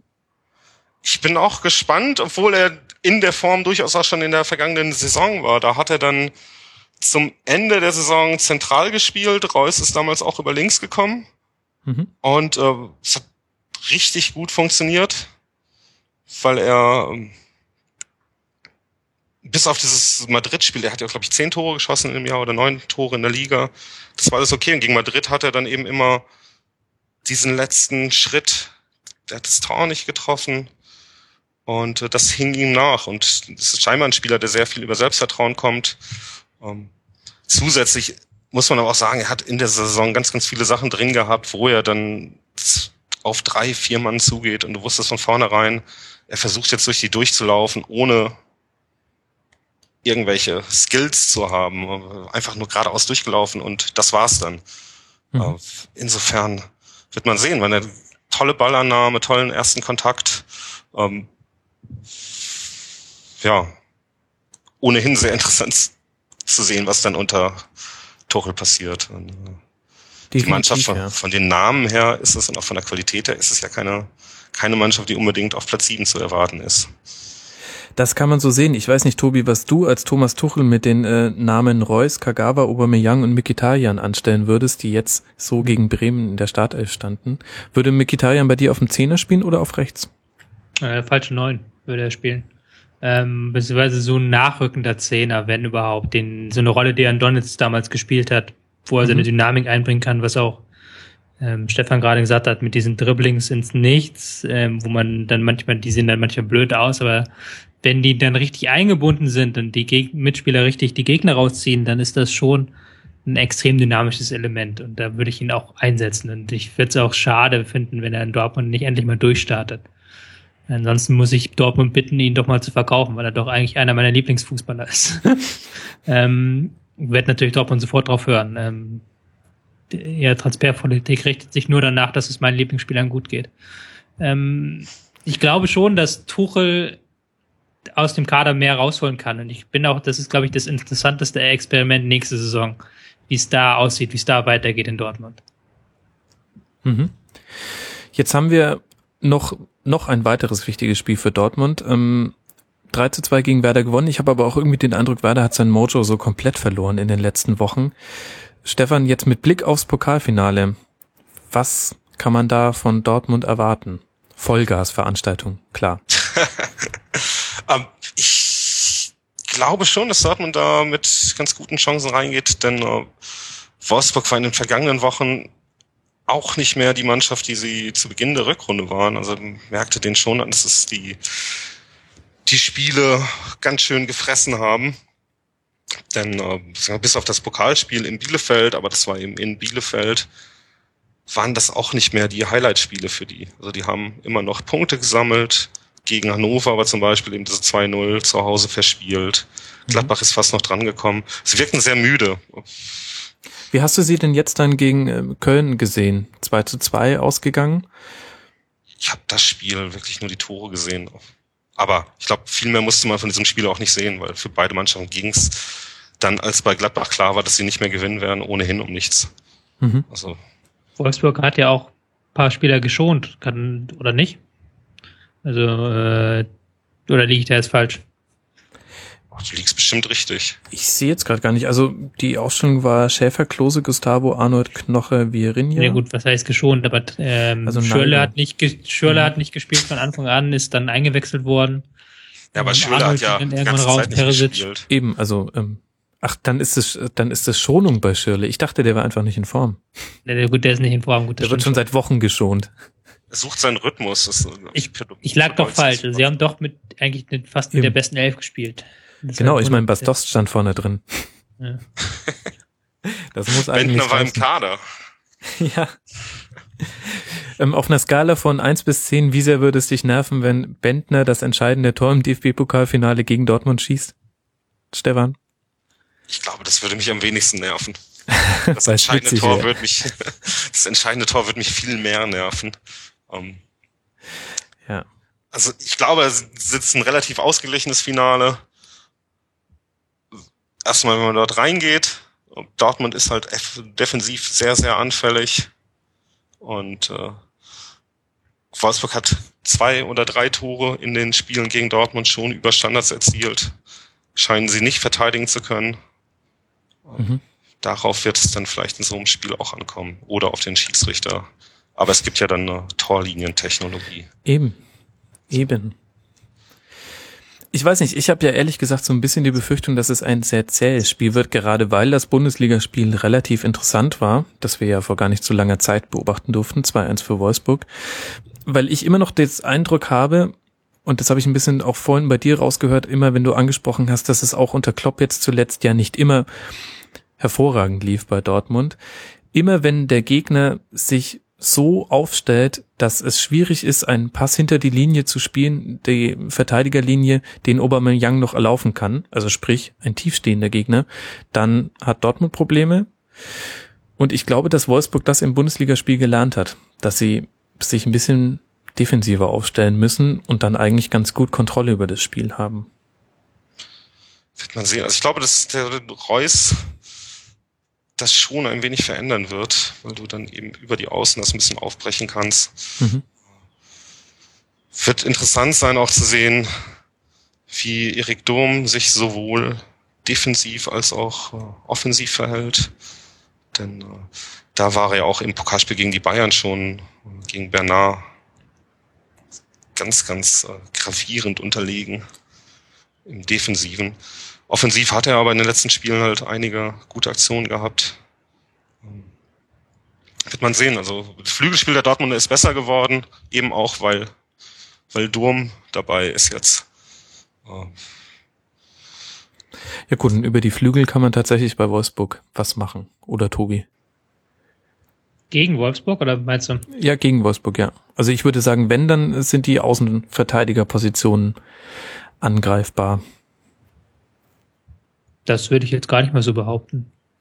Rodriguez und Verinha hatten sie doch eigentlich zwei der besten Außenverteidiger sogar diese Saison, ähm, von denen, was die Leistung angeht.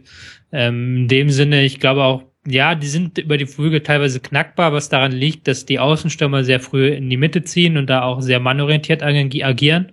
Andererseits haben die auch so eine Sechserkettentendenz.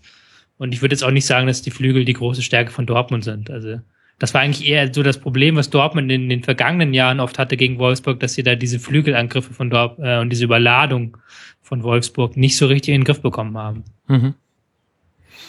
Ja gut, vielleicht liegt es auch daran, dass ich mich bloß an so wenige Tore, die über die Mitte entstanden sind, äh, gegen Wolfsburg erinnern kann, aber ich kann mich auch generell an wenige Tore gegen Wolfsburg gerade erinnern. Vielleicht machen wir dann damit auch das Spiel Köln-Wolfsburg zu. Äh, zu Köln haben wir jetzt fast gar nichts gesagt. Auch da verweise ich nochmal auf die große Rückblicksendung nächste Woche. Vielleicht aber interessanter Fakt, ähm, dass sie mit ihrer Geschäftsführung verlängert haben. Äh, Schmatke und Werle haben ihre Verträge verlängert beim FC, wozu man sie, glaube ich, nur beglückwünschen kann.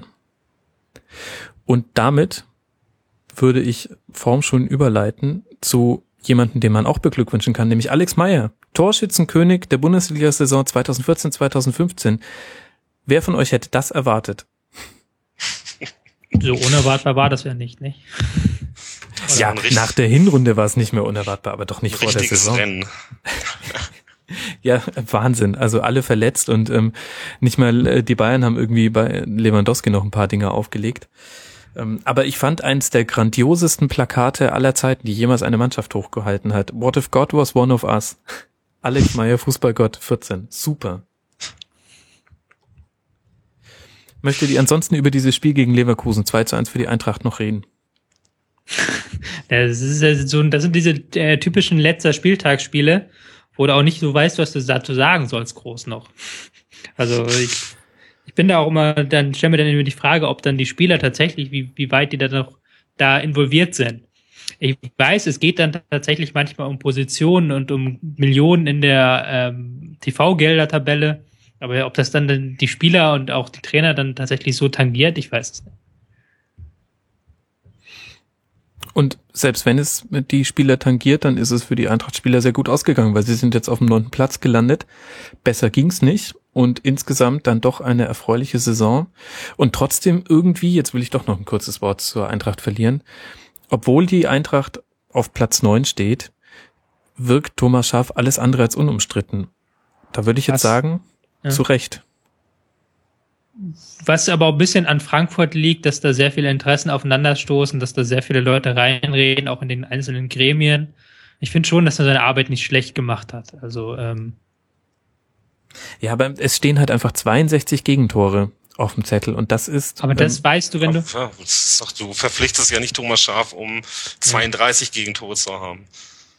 Okay, gut, das ist, als würde man Di Matteo als Offensivtrainer verpflichten, da ja, habt ihr recht. Sie haben die viertmeisten Tore geschossen, immerhin auch mit 56 Dingern. Also das ist dann schon was wert. Und ich glaube, dass da auch was geboten wurde diese Saison im, äh, im Frankfurter Stadion. Wenn du natürlich sagst, dass du es nicht mehr möchtest, okay, aber ich sehe jetzt keinen direkten Grund, ihn zu entlassen. Mhm.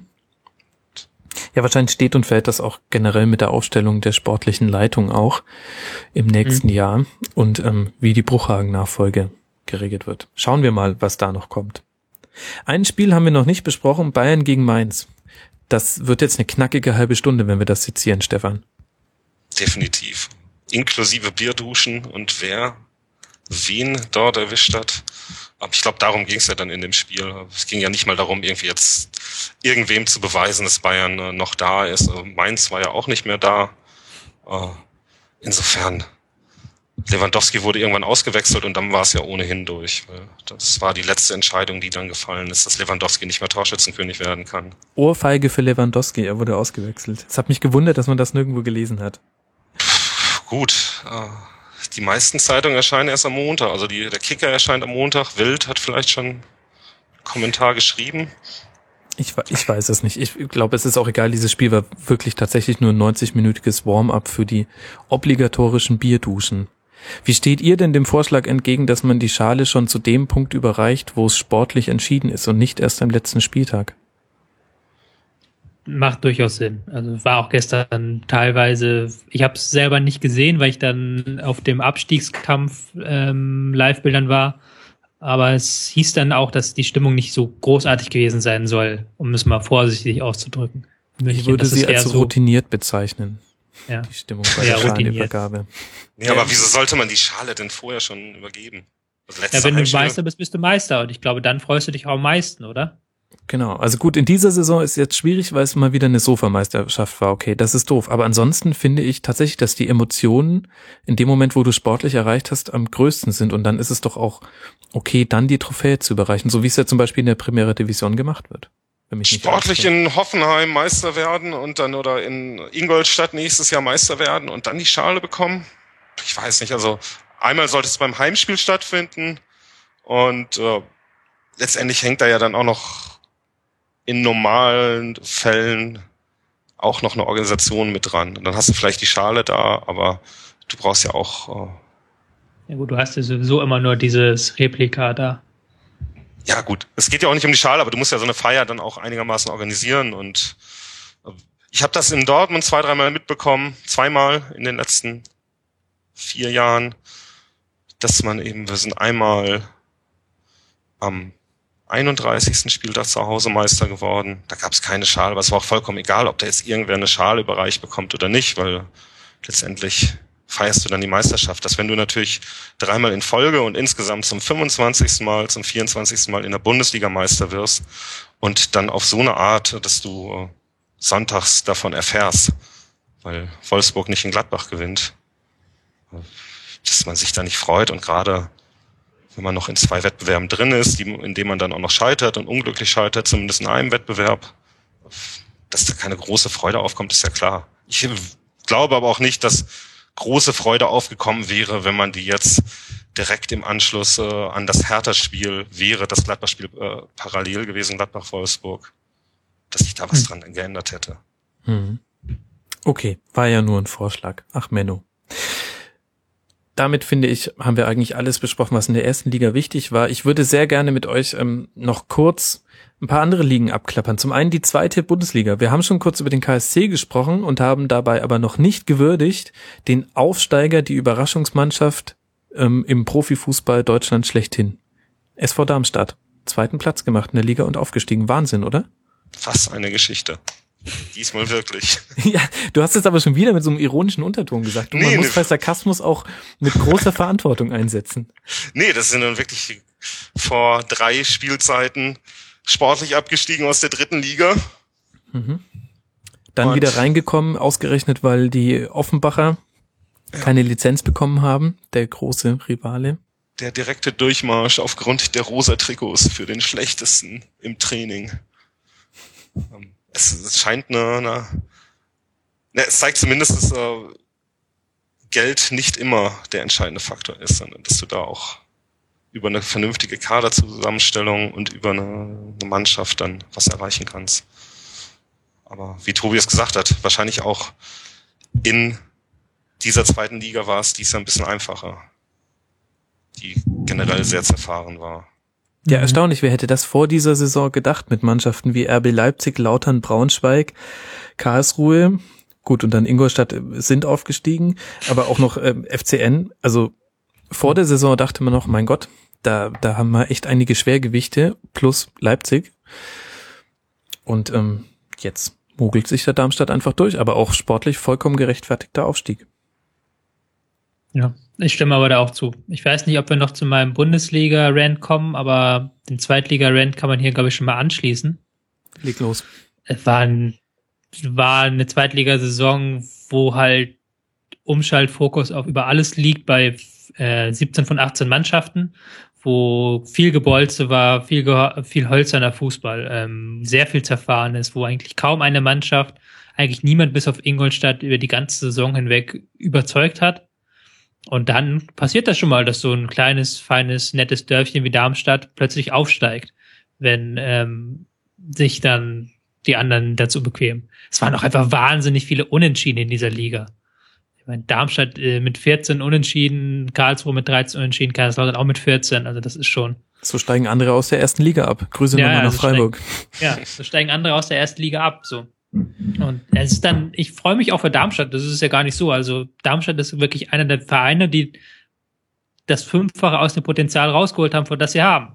Und wenn dann halt andere Mannschaften wie Nürnberg oder auch Bochum muss man dann nennen und ähm, vielleicht auch Kaiserslautern ihr Potenzial nicht ausschöpfen, dann ist das okay. Dann ist das gut so, dass die aufsteigen. So soll es ja auch sein eigentlich. Definitiv. Und interessanter Fakt, äh, Darmstadt 18 Standardtore gemacht. Wobei nur eins noch im direkten Freistoß, das war jetzt am letzten Spieltag. Das heißt, bei 44 Toren haben wir 41 Prozent der Tore nach Standards. Ja. Aber es ist auch bezeichnend, dass ähm, die Aufsteiger hier Darmstadt, Karlsruhe 26, 26 Gegentore beide, die wenigsten in der Liga. Ingolstadt 32, also dass gerade diese defensiv starken Teams ganz vorne sind. Ähm, was dann für die Teams spricht, aber auch so ein bisschen was über die Liga erzählt einfach. Defense wins Championships. Hm. Ja, und hinten drin wissen wir jetzt, wer runter muss und wer noch in der Relegation eine zweite Chance bekommt. Aue mit einem 2 zu 2 bei Heidenheim hat es nicht mehr geschafft, sich zu retten. Dabei wäre das die, also hätte es diese Story zu ESPN geschafft, Stefan, mit dem Torhüter-Tor von Mendel in der 88. Also, zum 2 zu 2? Wenn direkt im Anschluss der Ball in den Winkel gegangen wäre, mit Sicherheit. Denn äh, die hatten ja direkt im Anschluss an das 2-2 dann mhm. noch einen Schuss, glaube ich, aus von, vom Strafraum direkt. Und der wurde dann aus dem Winkel noch rausgeholt, zur Ecke geleitet. Ähm, und dann in der 88. Minute ein Torhüter-Tor zu erzielen, das ist schon naja, zeigt aber auch, wie, wie verzweifelt sie dann letztendlich waren. Und es sah ja lange Zeit nicht so aus, als wenn sie da ein 2-0 aufholen müssten. Es mhm. stand ja bis zur 55. Minute 0-0 und so wie man es da zumindest in der Konferenz gesehen hat, hätten sie ja durchaus auch ein Tor schon erzielen können. Kristall zwei Tore. Naja, tolle Leistung. Schade für, für so einen kleinen Verein wie Aue, dass sie dann runtergehen. Ähm, ja. Und gut, aber auch irgendwer muss ja absteigen. Also es, es Gut, dass wir kein Phrasenschwein haben. Aber da, da hast du natürlich recht. Und jetzt in der Relegation 60 gegen Holstein Kiel ähm, mit 36 Punkten punktgleich mit Aue, also das bessere Torverhältnis hat 60 gerettet und dann ein bisschen auch der zurückgenommene Treffer, beziehungsweise dann doch gegebene Treffer gegen den FCN. Ähm, kann mir jemand von euch sagen, was in diesem Relegationsspiel zu erwarten sein wird? Habt ihr Holstein Kiel ein bisschen verfolgt? Ich muss leider absagen. Überhaupt ich bin kein Experte für die dritte Liga. Ich weiß nur, dass 1860 gar nicht so gruselig spielt, obwohl sie gruselig, also sie spielen gar nicht so gruseligen, gruseligen Fußball. Ich weiß nicht, ob das verständlich ist, aber also sie sind schon gruselig, aber nicht ganz so komplett gruselig. Sie können vielleicht auch mal drei Pässe aneinander rein und das weiß ich nicht, ob das gegen Holstein Kiel schon reicht. Ja, wird man sehen. Wahrscheinlich steht und fällt wieder viel mit dem Auswärtsspiel für Kiel in der Allianz Arena. Das hat man beim Spiel gegen den Club schon gemerkt, was für eine andere Atmosphäre da ist, wenn das einfach mal voll ist bei den Löwen bei einem Heimspiel. Mal gucken. Und äh, außerdem gerettet St. Pauli, Frankfurt, durch ein gutes Spiel. Sandhausen ist Gott sei Dank nicht mehr reingerutscht. Das wäre mit dieser ganzen lizenzrechtlichen Punkteabzugssache dann doch ein bisschen bitter gewesen. Und meine These, wäre die Saison noch weitergegangen, wäre Fürth runtergegangen. Ja, der, der kommt das Ende rechtzeitig, ja. Ja, also kein, kein Spieltag äh, zu früh abgepfiffen für Fürth, jetzt auf Platz 14. Darf man mal gucken, was da noch passiert.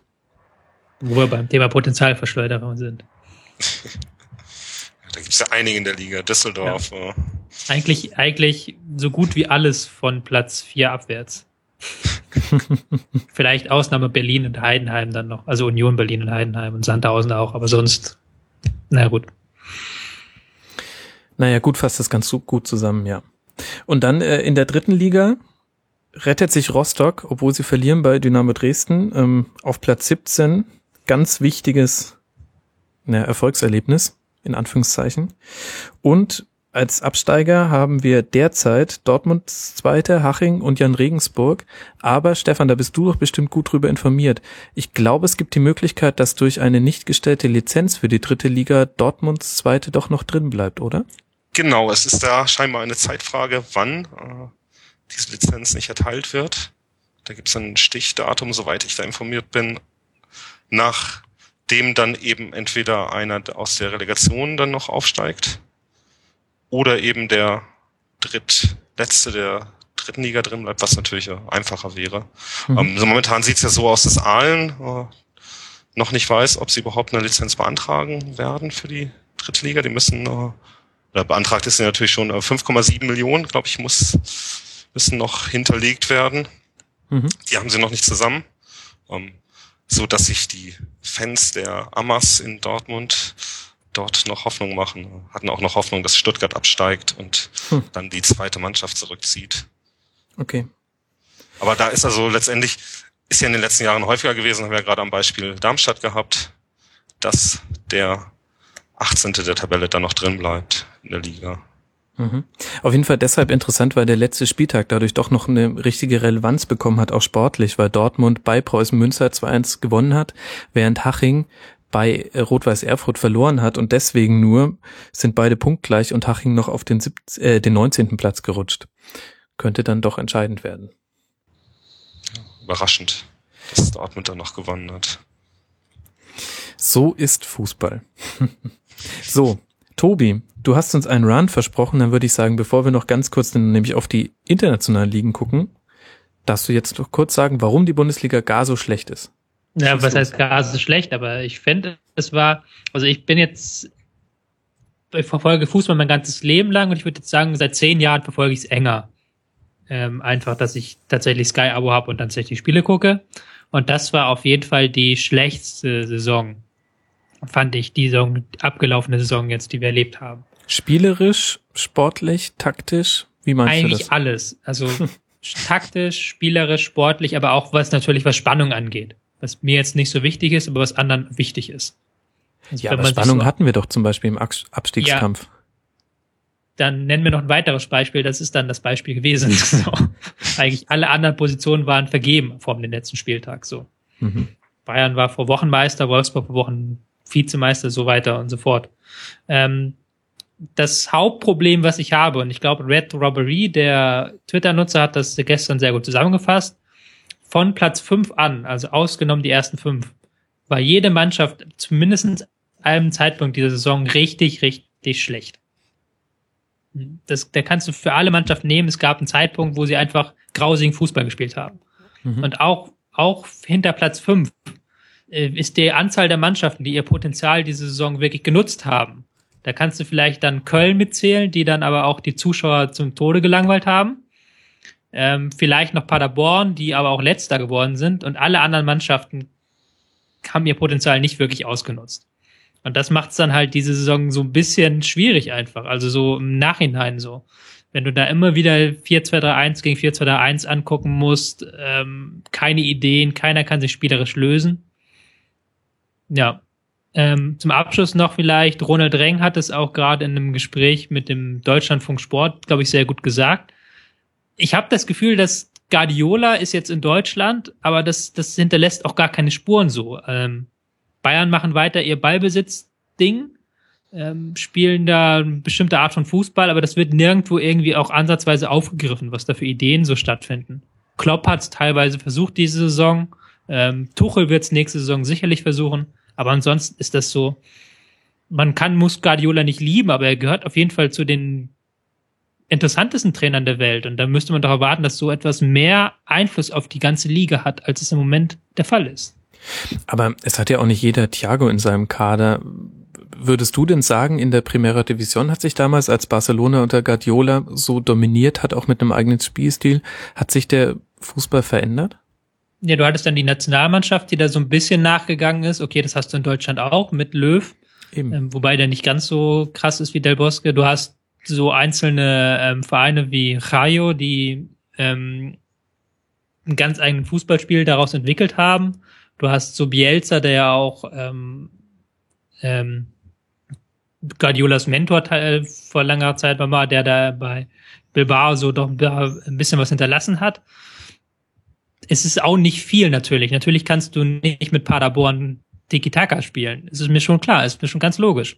Aber es ist halt so, dass dann auch die kleineren Dinge, es ist ja nicht nur, dass Guardiola Tiki-Taka ist. Das sind ja auch die Systemwechsel, das sind die Art, wie gepresst wird, das ist die Intensität im Spiel, das ist die, die ganz, dass man ganz klare Fokus und eine ganz klare Idee hat, wie man das Ballbesitzspiel aufziehen möchte. Da muss man jetzt gar nicht eins zu eins das kopieren, aber dass da einfach bestimmte Prinzipien gelten dass man die mhm. festlegt mit den Spielern. Das gibt es in Deutschland nicht. Und das wird auch nicht übernommen so von Guardiola. Ja, deutsche Mannschaften wollen halt den Ball in der Regel gar nicht haben. Ja gut, das ist dann die andere Sache. Aber dann gibt's auch wieder nur ganz wenige, die das tatsächlich perfektioniert haben, wie Gladbach oder ähm, die dann wirklich das bis zur Radikalität durchgehen wie Leverkusen. So, dann hast du da ganz viele Mannschaften, die so ein bisschen sind so. Ich habe es mal zum Thema Köln gesagt, die spielen ganz langweiligen Fußball, die spielen immer 0-0 aber die machen, die schaffen im Endeffekt das, was zehn andere Mannschaften der Liga wollen, aber nicht hinbekommen, halt die Null zu halten. So. Und darüber hinaus sind die Ideen, ist die Ideenvielfalt nicht so groß, wie sie vielleicht sein könnte, mancherorts. Es ist dir schwierig zu widersprechen. Gleichzeitig war das der nüchternste und am besten verargumentierte Rant, den ich seit langem gehört habe. Das nehme ich mal als Kompliment. Dankeschön. Ja, äh, das war ein, durchaus so zu verstehen. Mich hat da ja ganz persönlich, ehrlich gesagt, jetzt auch das, der Ausgang des Abstiegskampfes gestört. Also ich mhm. wünsche keinem Verein den Abstieg, tue ich wirklich nicht. Aber ich finde es ein bisschen schade, dass jetzt dann doch die Teams bestraft werden mit dem Abstieg, die an ihrem Trainer festgehalten haben und die eher viel aus ihrem Potenzial gemacht haben, trotzdem, trotz des Abstiegs und Mannschaften sich retten konnten, die mit wildem Aktionismus mit Trainern um sich geworfen haben, wie andere mit, was weiß ich, Geldscheinen in Las Vegas.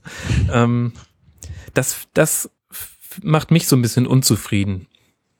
Man hat halt ein bisschen Angst, dass man jetzt in Hamburg und vielleicht auch in Hannover, Berlin, eventuell sogar Stuttgart diesen Warnschuss nicht hört, sondern jetzt trotzdem einfach so weitermacht das ist dann für die Liga insgesamt nicht gut, wenn dann ähm, Clubs ihr Niveau, ihr Potenzial so wegwerfen. Und da ist es mir dann lieber, dass da so ein Verein wie Darmstadt kommt, der dann alles aus sich rausholt, was geht. Das ist dann natürlich weniger, als das je in Hamburg oder Hannover der Fall sein wird, aber es ist dann wirklich alles, was geht. Vielleicht eine These dazu noch, also du sagst, es ist wenig Bewegung in der Liga. Ähm, da würde mich auch mal die Meinung von dir, Stefan, zu interessieren. Liegt das nicht vielleicht auch da an dem Trainerpool, aus dem sich die Bundesliga-Vereine bedienen? Mir fällt auf, dass das eigentlich seit Jahren die immer gleichen Namen sind und wenn dann aber mal einer von außerhalb kommt, damit meine ich jetzt nicht die Matteo, aber zum Beispiel Roger Schmidt, dann verändert sich eben doch was. Oder ein Weinziel, der, der vorher auch kein großer Name war oder ein Streich, der, der kam und äh, der auch einen sehr, sehr guten Job dort gemacht hat in Freiburg mit, mit dem Geld und äh, mit seinen eigenen Jugendspielern. Mhm. Ja, ja, siehst du es denn ähnlich wie Tobi? Bist du enttäuscht von der Liga? Total. Ich war gestern, das war ja mein Einstieg heute. Ich war gestern schwer enttäuscht auch von dem Ausgang der Liga, weil, wie du das gerade gesagt hast, natürlich steigen dann die Mannschaften ab, die mit den wenigsten Mitteln arbeiten und die eigentlich dann äh, konstant mit ihrem Trainer zusammenarbeiten und äh, nicht in Panik verfallen. Das ist ein bisschen tragisch zu der gesamten Langeweile, die, die so in der kompletten Spielzeit herrschte. Ähm, wenn ich schaue, was ich in diesem Jahr gearbeitet habe, was immer ein ganz guter Indikator ist, wie die Liga dann äh, im Ausland wahrgenommen wird, es hat sich hauptsächlich dann auf München und dann eben auf alle möglichen absurden Nebengeschichten in München konzentriert. Ähm, wenig über die anderen Vereine, weil eben alle zum Großteil in der Krise waren, die komplette Spielzeit. Mhm. Und äh, hast du Gladbach, die gut durchgespielt haben, die wirklich eine tolle Saison gespielt haben. Ähm, wie man es gehofft hat vor der Saison, was nicht zu erwarten war, aber dass ein Chaka endlich ankommt in der Liga, dass er wirklich ein ganz, ganz toller Mann im Mittelfeld wird. Ähm, was zu sehen war, was aber eben nicht zu erwarten war, dass es dann wirklich auch zeigt mal. Ähm, aber ansonsten, klar, Wolfsburg, aber Wolfsburg ist, äh, ist am Ende immer noch hauptsächlich auf Geld gebaut. Mhm. Und äh, naja, das, das zeigt die Saison ja auch, dass man weiterhin durchaus sich sich mit Geld einkaufen kann. Und wenn du es eben auf äh, Borussia Dortmund beziehst, dann kannst du so eine schlechte, katastrophale Saison spielen und am Ende immer noch in die Europa League kommen. Ähm, was das ja auch nicht besser macht. Mhm. Aber es gab ja keinen richtigen Gegner. Also es ist ja auch, dann kommt hinzu, Hoffenheim hat in der Rückrunde nichts mehr geholt. Ähm, Bremen kam aus einer ähnlichen Position wie Dortmund. Und dazwischen gab es keine Vereine, weil Hannover dann noch weggebrochen ist, war keiner mehr da. Mhm.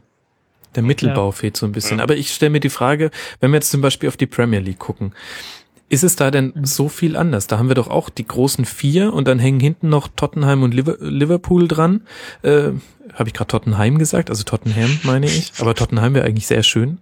Ähm, die haben sich jetzt noch heute in die Europa League qualifiziert. Liverpool mit einem sensationellen 1 zu 6 auswärts bei Stoke City. Zur Halbzeit 0-5 hinten. Wenigstens hat Steven Gerrard in seinem letzten Spiel für Liverpool nochmal ein Tor schießen dürfen.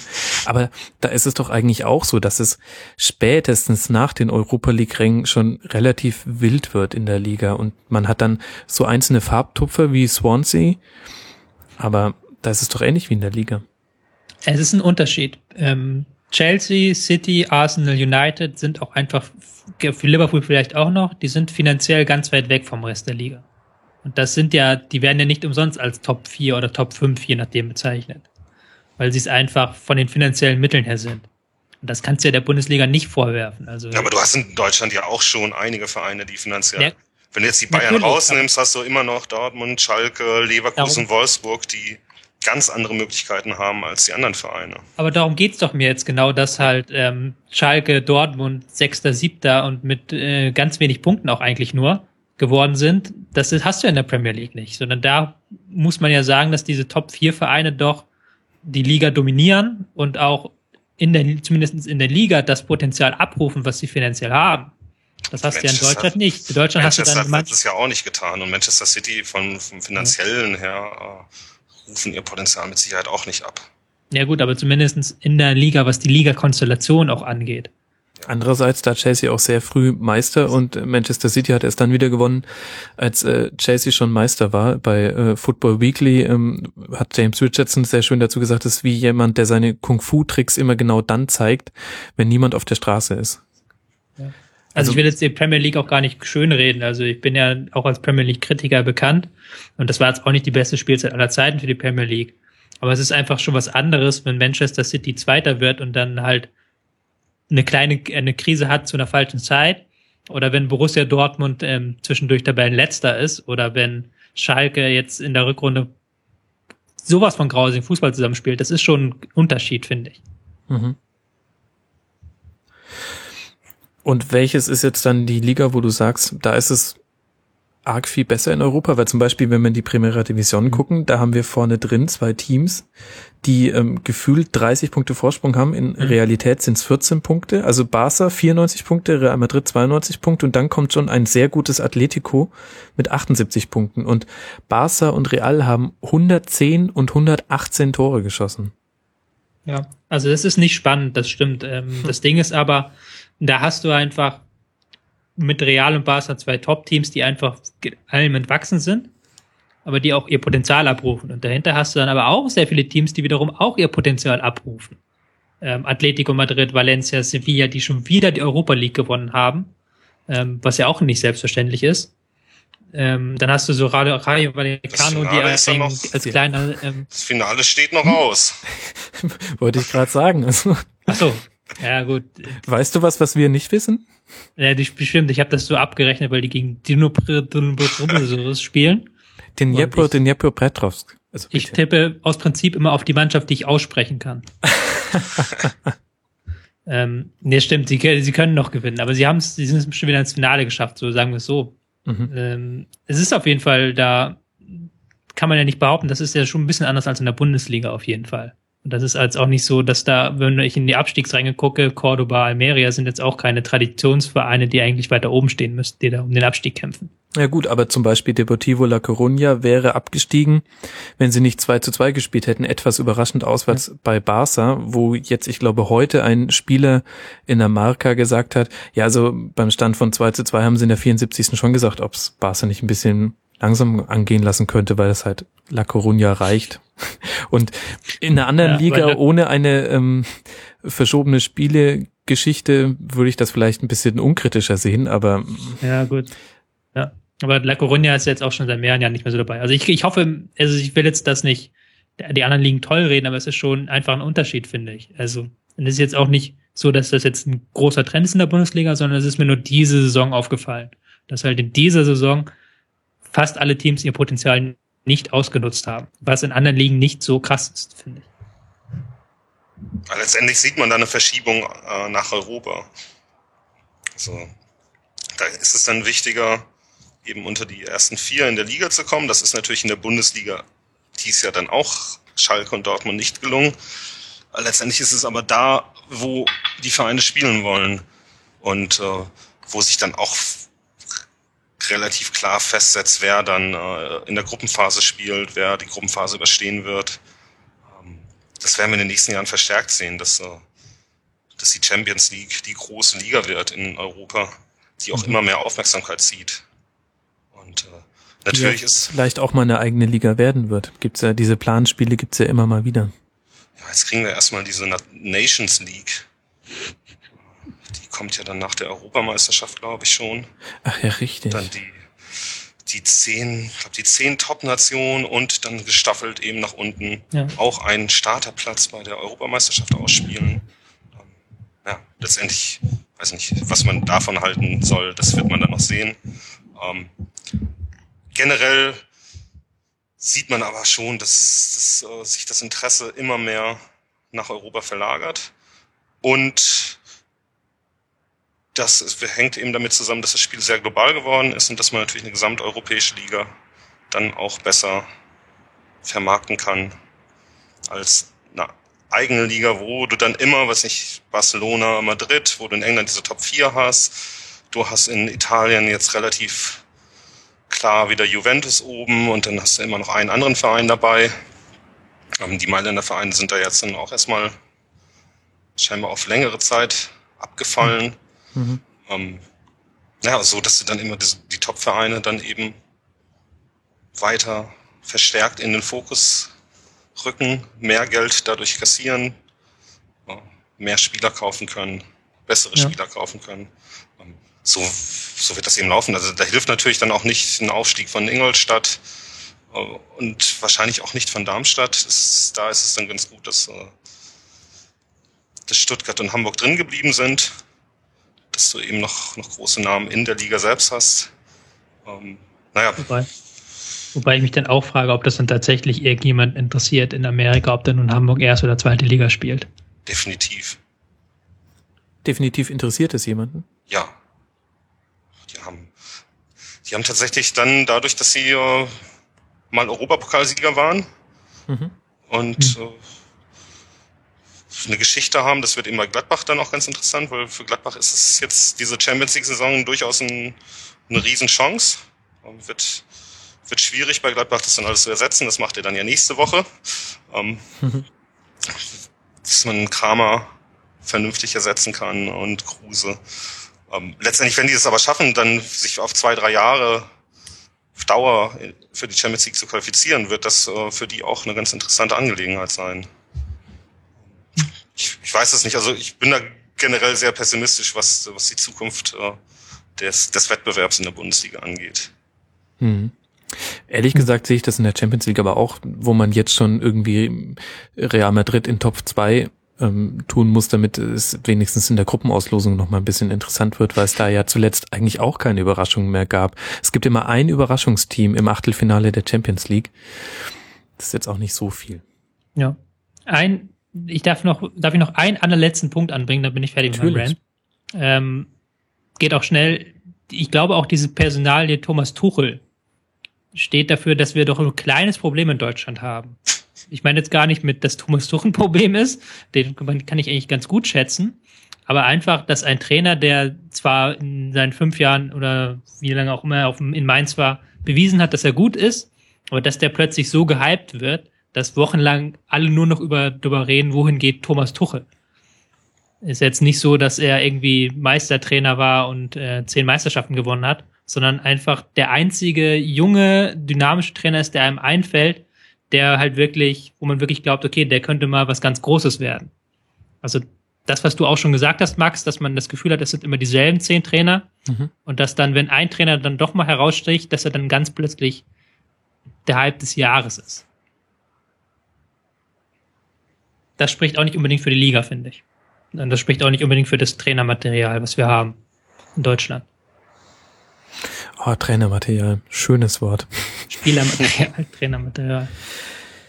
Ja, so ganz kann man den nicht widersprechen, aber andererseits ähm, gucken wir mal. Vielleicht ist das auch einfach so eine Perspektivfrage und vielleicht mhm. war das jetzt auch so eine Nach-WM-Saison. Man darf halt ja. nicht vergessen, dass dass schon viele Vereine gab, die einfach eine ganz andere Saisonvorbereitung hatten durch die WM und äh, mal gucken. Also ich bin durchaus optimistisch. Ich fand auch, dass die Saison jetzt nicht, ich hefte die jetzt nicht ab als die schönste Spielzeit meines Lebens, die ich je miterlebt habe als Fan. Aber in der nächsten Saison haben wir mit äh, Wolfsburg, ähm, Gladbach, Leverkusen, Dortmund unter Tuchel und dann eben halt doch noch den Bayern irgendwie. Und vielleicht der Schalke unter dem Trainer Stefan Effenberg. um jetzt nochmal einen total wilden Namen reinzuwerfen. Vielleicht wird nächste Saison ja alles besser und dann äh, schauen wir mal. Hoffen wir es. Hoffentlich habe ich wieder Unrecht. Wie so oft. Was für ein schönes Schlusswort. Dann sage ich äh, vielen, vielen Dank, dass ihr euch so viel Zeit genommen habt und dass wir jetzt ähm, also wirklich alles zu Genüge besprochen haben. Wenn ich jetzt noch kurz einfließen lasse, dass mit Luca Toni ein 37-Jähriger in der Serie A Torschützenkönig wird, was ich hiermit getan habe, haben wir wirklich alles Interessante im europäischen Fußball kurz besprochen, wie ich finde. Ähm, vielen Dank, Stefan, dass du dir so viel Zeit genommen hast. Bei Twitter Gerne. als Ed Ürsfeld, ihr Leute da draußen folgt ihm. Danke dir. Spaß gemacht, danke. Freut mich. Und vielen Dank an Tobi Escher. Und äh, sehr, wenn du rantest, sehr gerne bei uns und ähm, sehr gerne weiter so gut begründet. Vielen Dank, Tobi. Immer gerne wieder. So, und jetzt bin ich den Hörern noch schuldig, kurz zu erklären, was das mit dieser großen Sendung in der nächsten Woche auf sich hat. Wir planen pro Verein ein Gast und wir werden die Gäste zum Teil miteinander in eine Konferenz verbinden und daraus eine ganz, ganz lange Schluss, Schluss, Schlusskonferenz zur Liga zu machen. Das heißt, jeder Verein soll zu Wort kommen und zu jedem Verein haben wir auch einen Experten. Aber die eigentlichen Experten, die sitzen ja da draußen. Die hören mir jetzt gerade zu. Deswegen möchte ich euch einfach bitten, wenn ihr Lust habt, Fragen zu stellen an unsere Gäste, dann tut das. Geht auf rasenfunk.de. Auf der Startseite verlinke ich ein Dokument, in das ihr gerne eure Anmerkungen zur Saison, eure Fragen an unsere Experten eintragt. Und ich bin sehr froh, wenn da ein Potpourri an Fragen zusammenkommt, dass ich dann den Gästen stellen kann und wir dann auch wirklich alles behandelt haben, was euch auch interessiert. In diesem Sinne würde mich freuen, wenn ihr da mitmacht. Geht auf rasenfunk.de und auf der Startseite ist es dann verlinkt. Und dann hoffe ich, dass alles mit dieser Mammutsendung klappt. Die hört ihr dann wahrscheinlich am 2. Juni nachts oder am 3. Juni, also nach dem Ende der Relegation, wenn wirklich, wirklich alles vorbei ist. Und bis dahin sage ich, viel Spaß noch bei DFB-Pokalfinale, Champions League-Finale, Europa League-Finale müsst ihr euch nicht mehr angucken. Sevilla hat schon gewonnen. In diesem Sinne, bewertet uns bei iTunes, freut uns, erzählt's weiter, dass es uns gibt und bis zur nächsten Woche. Ciao.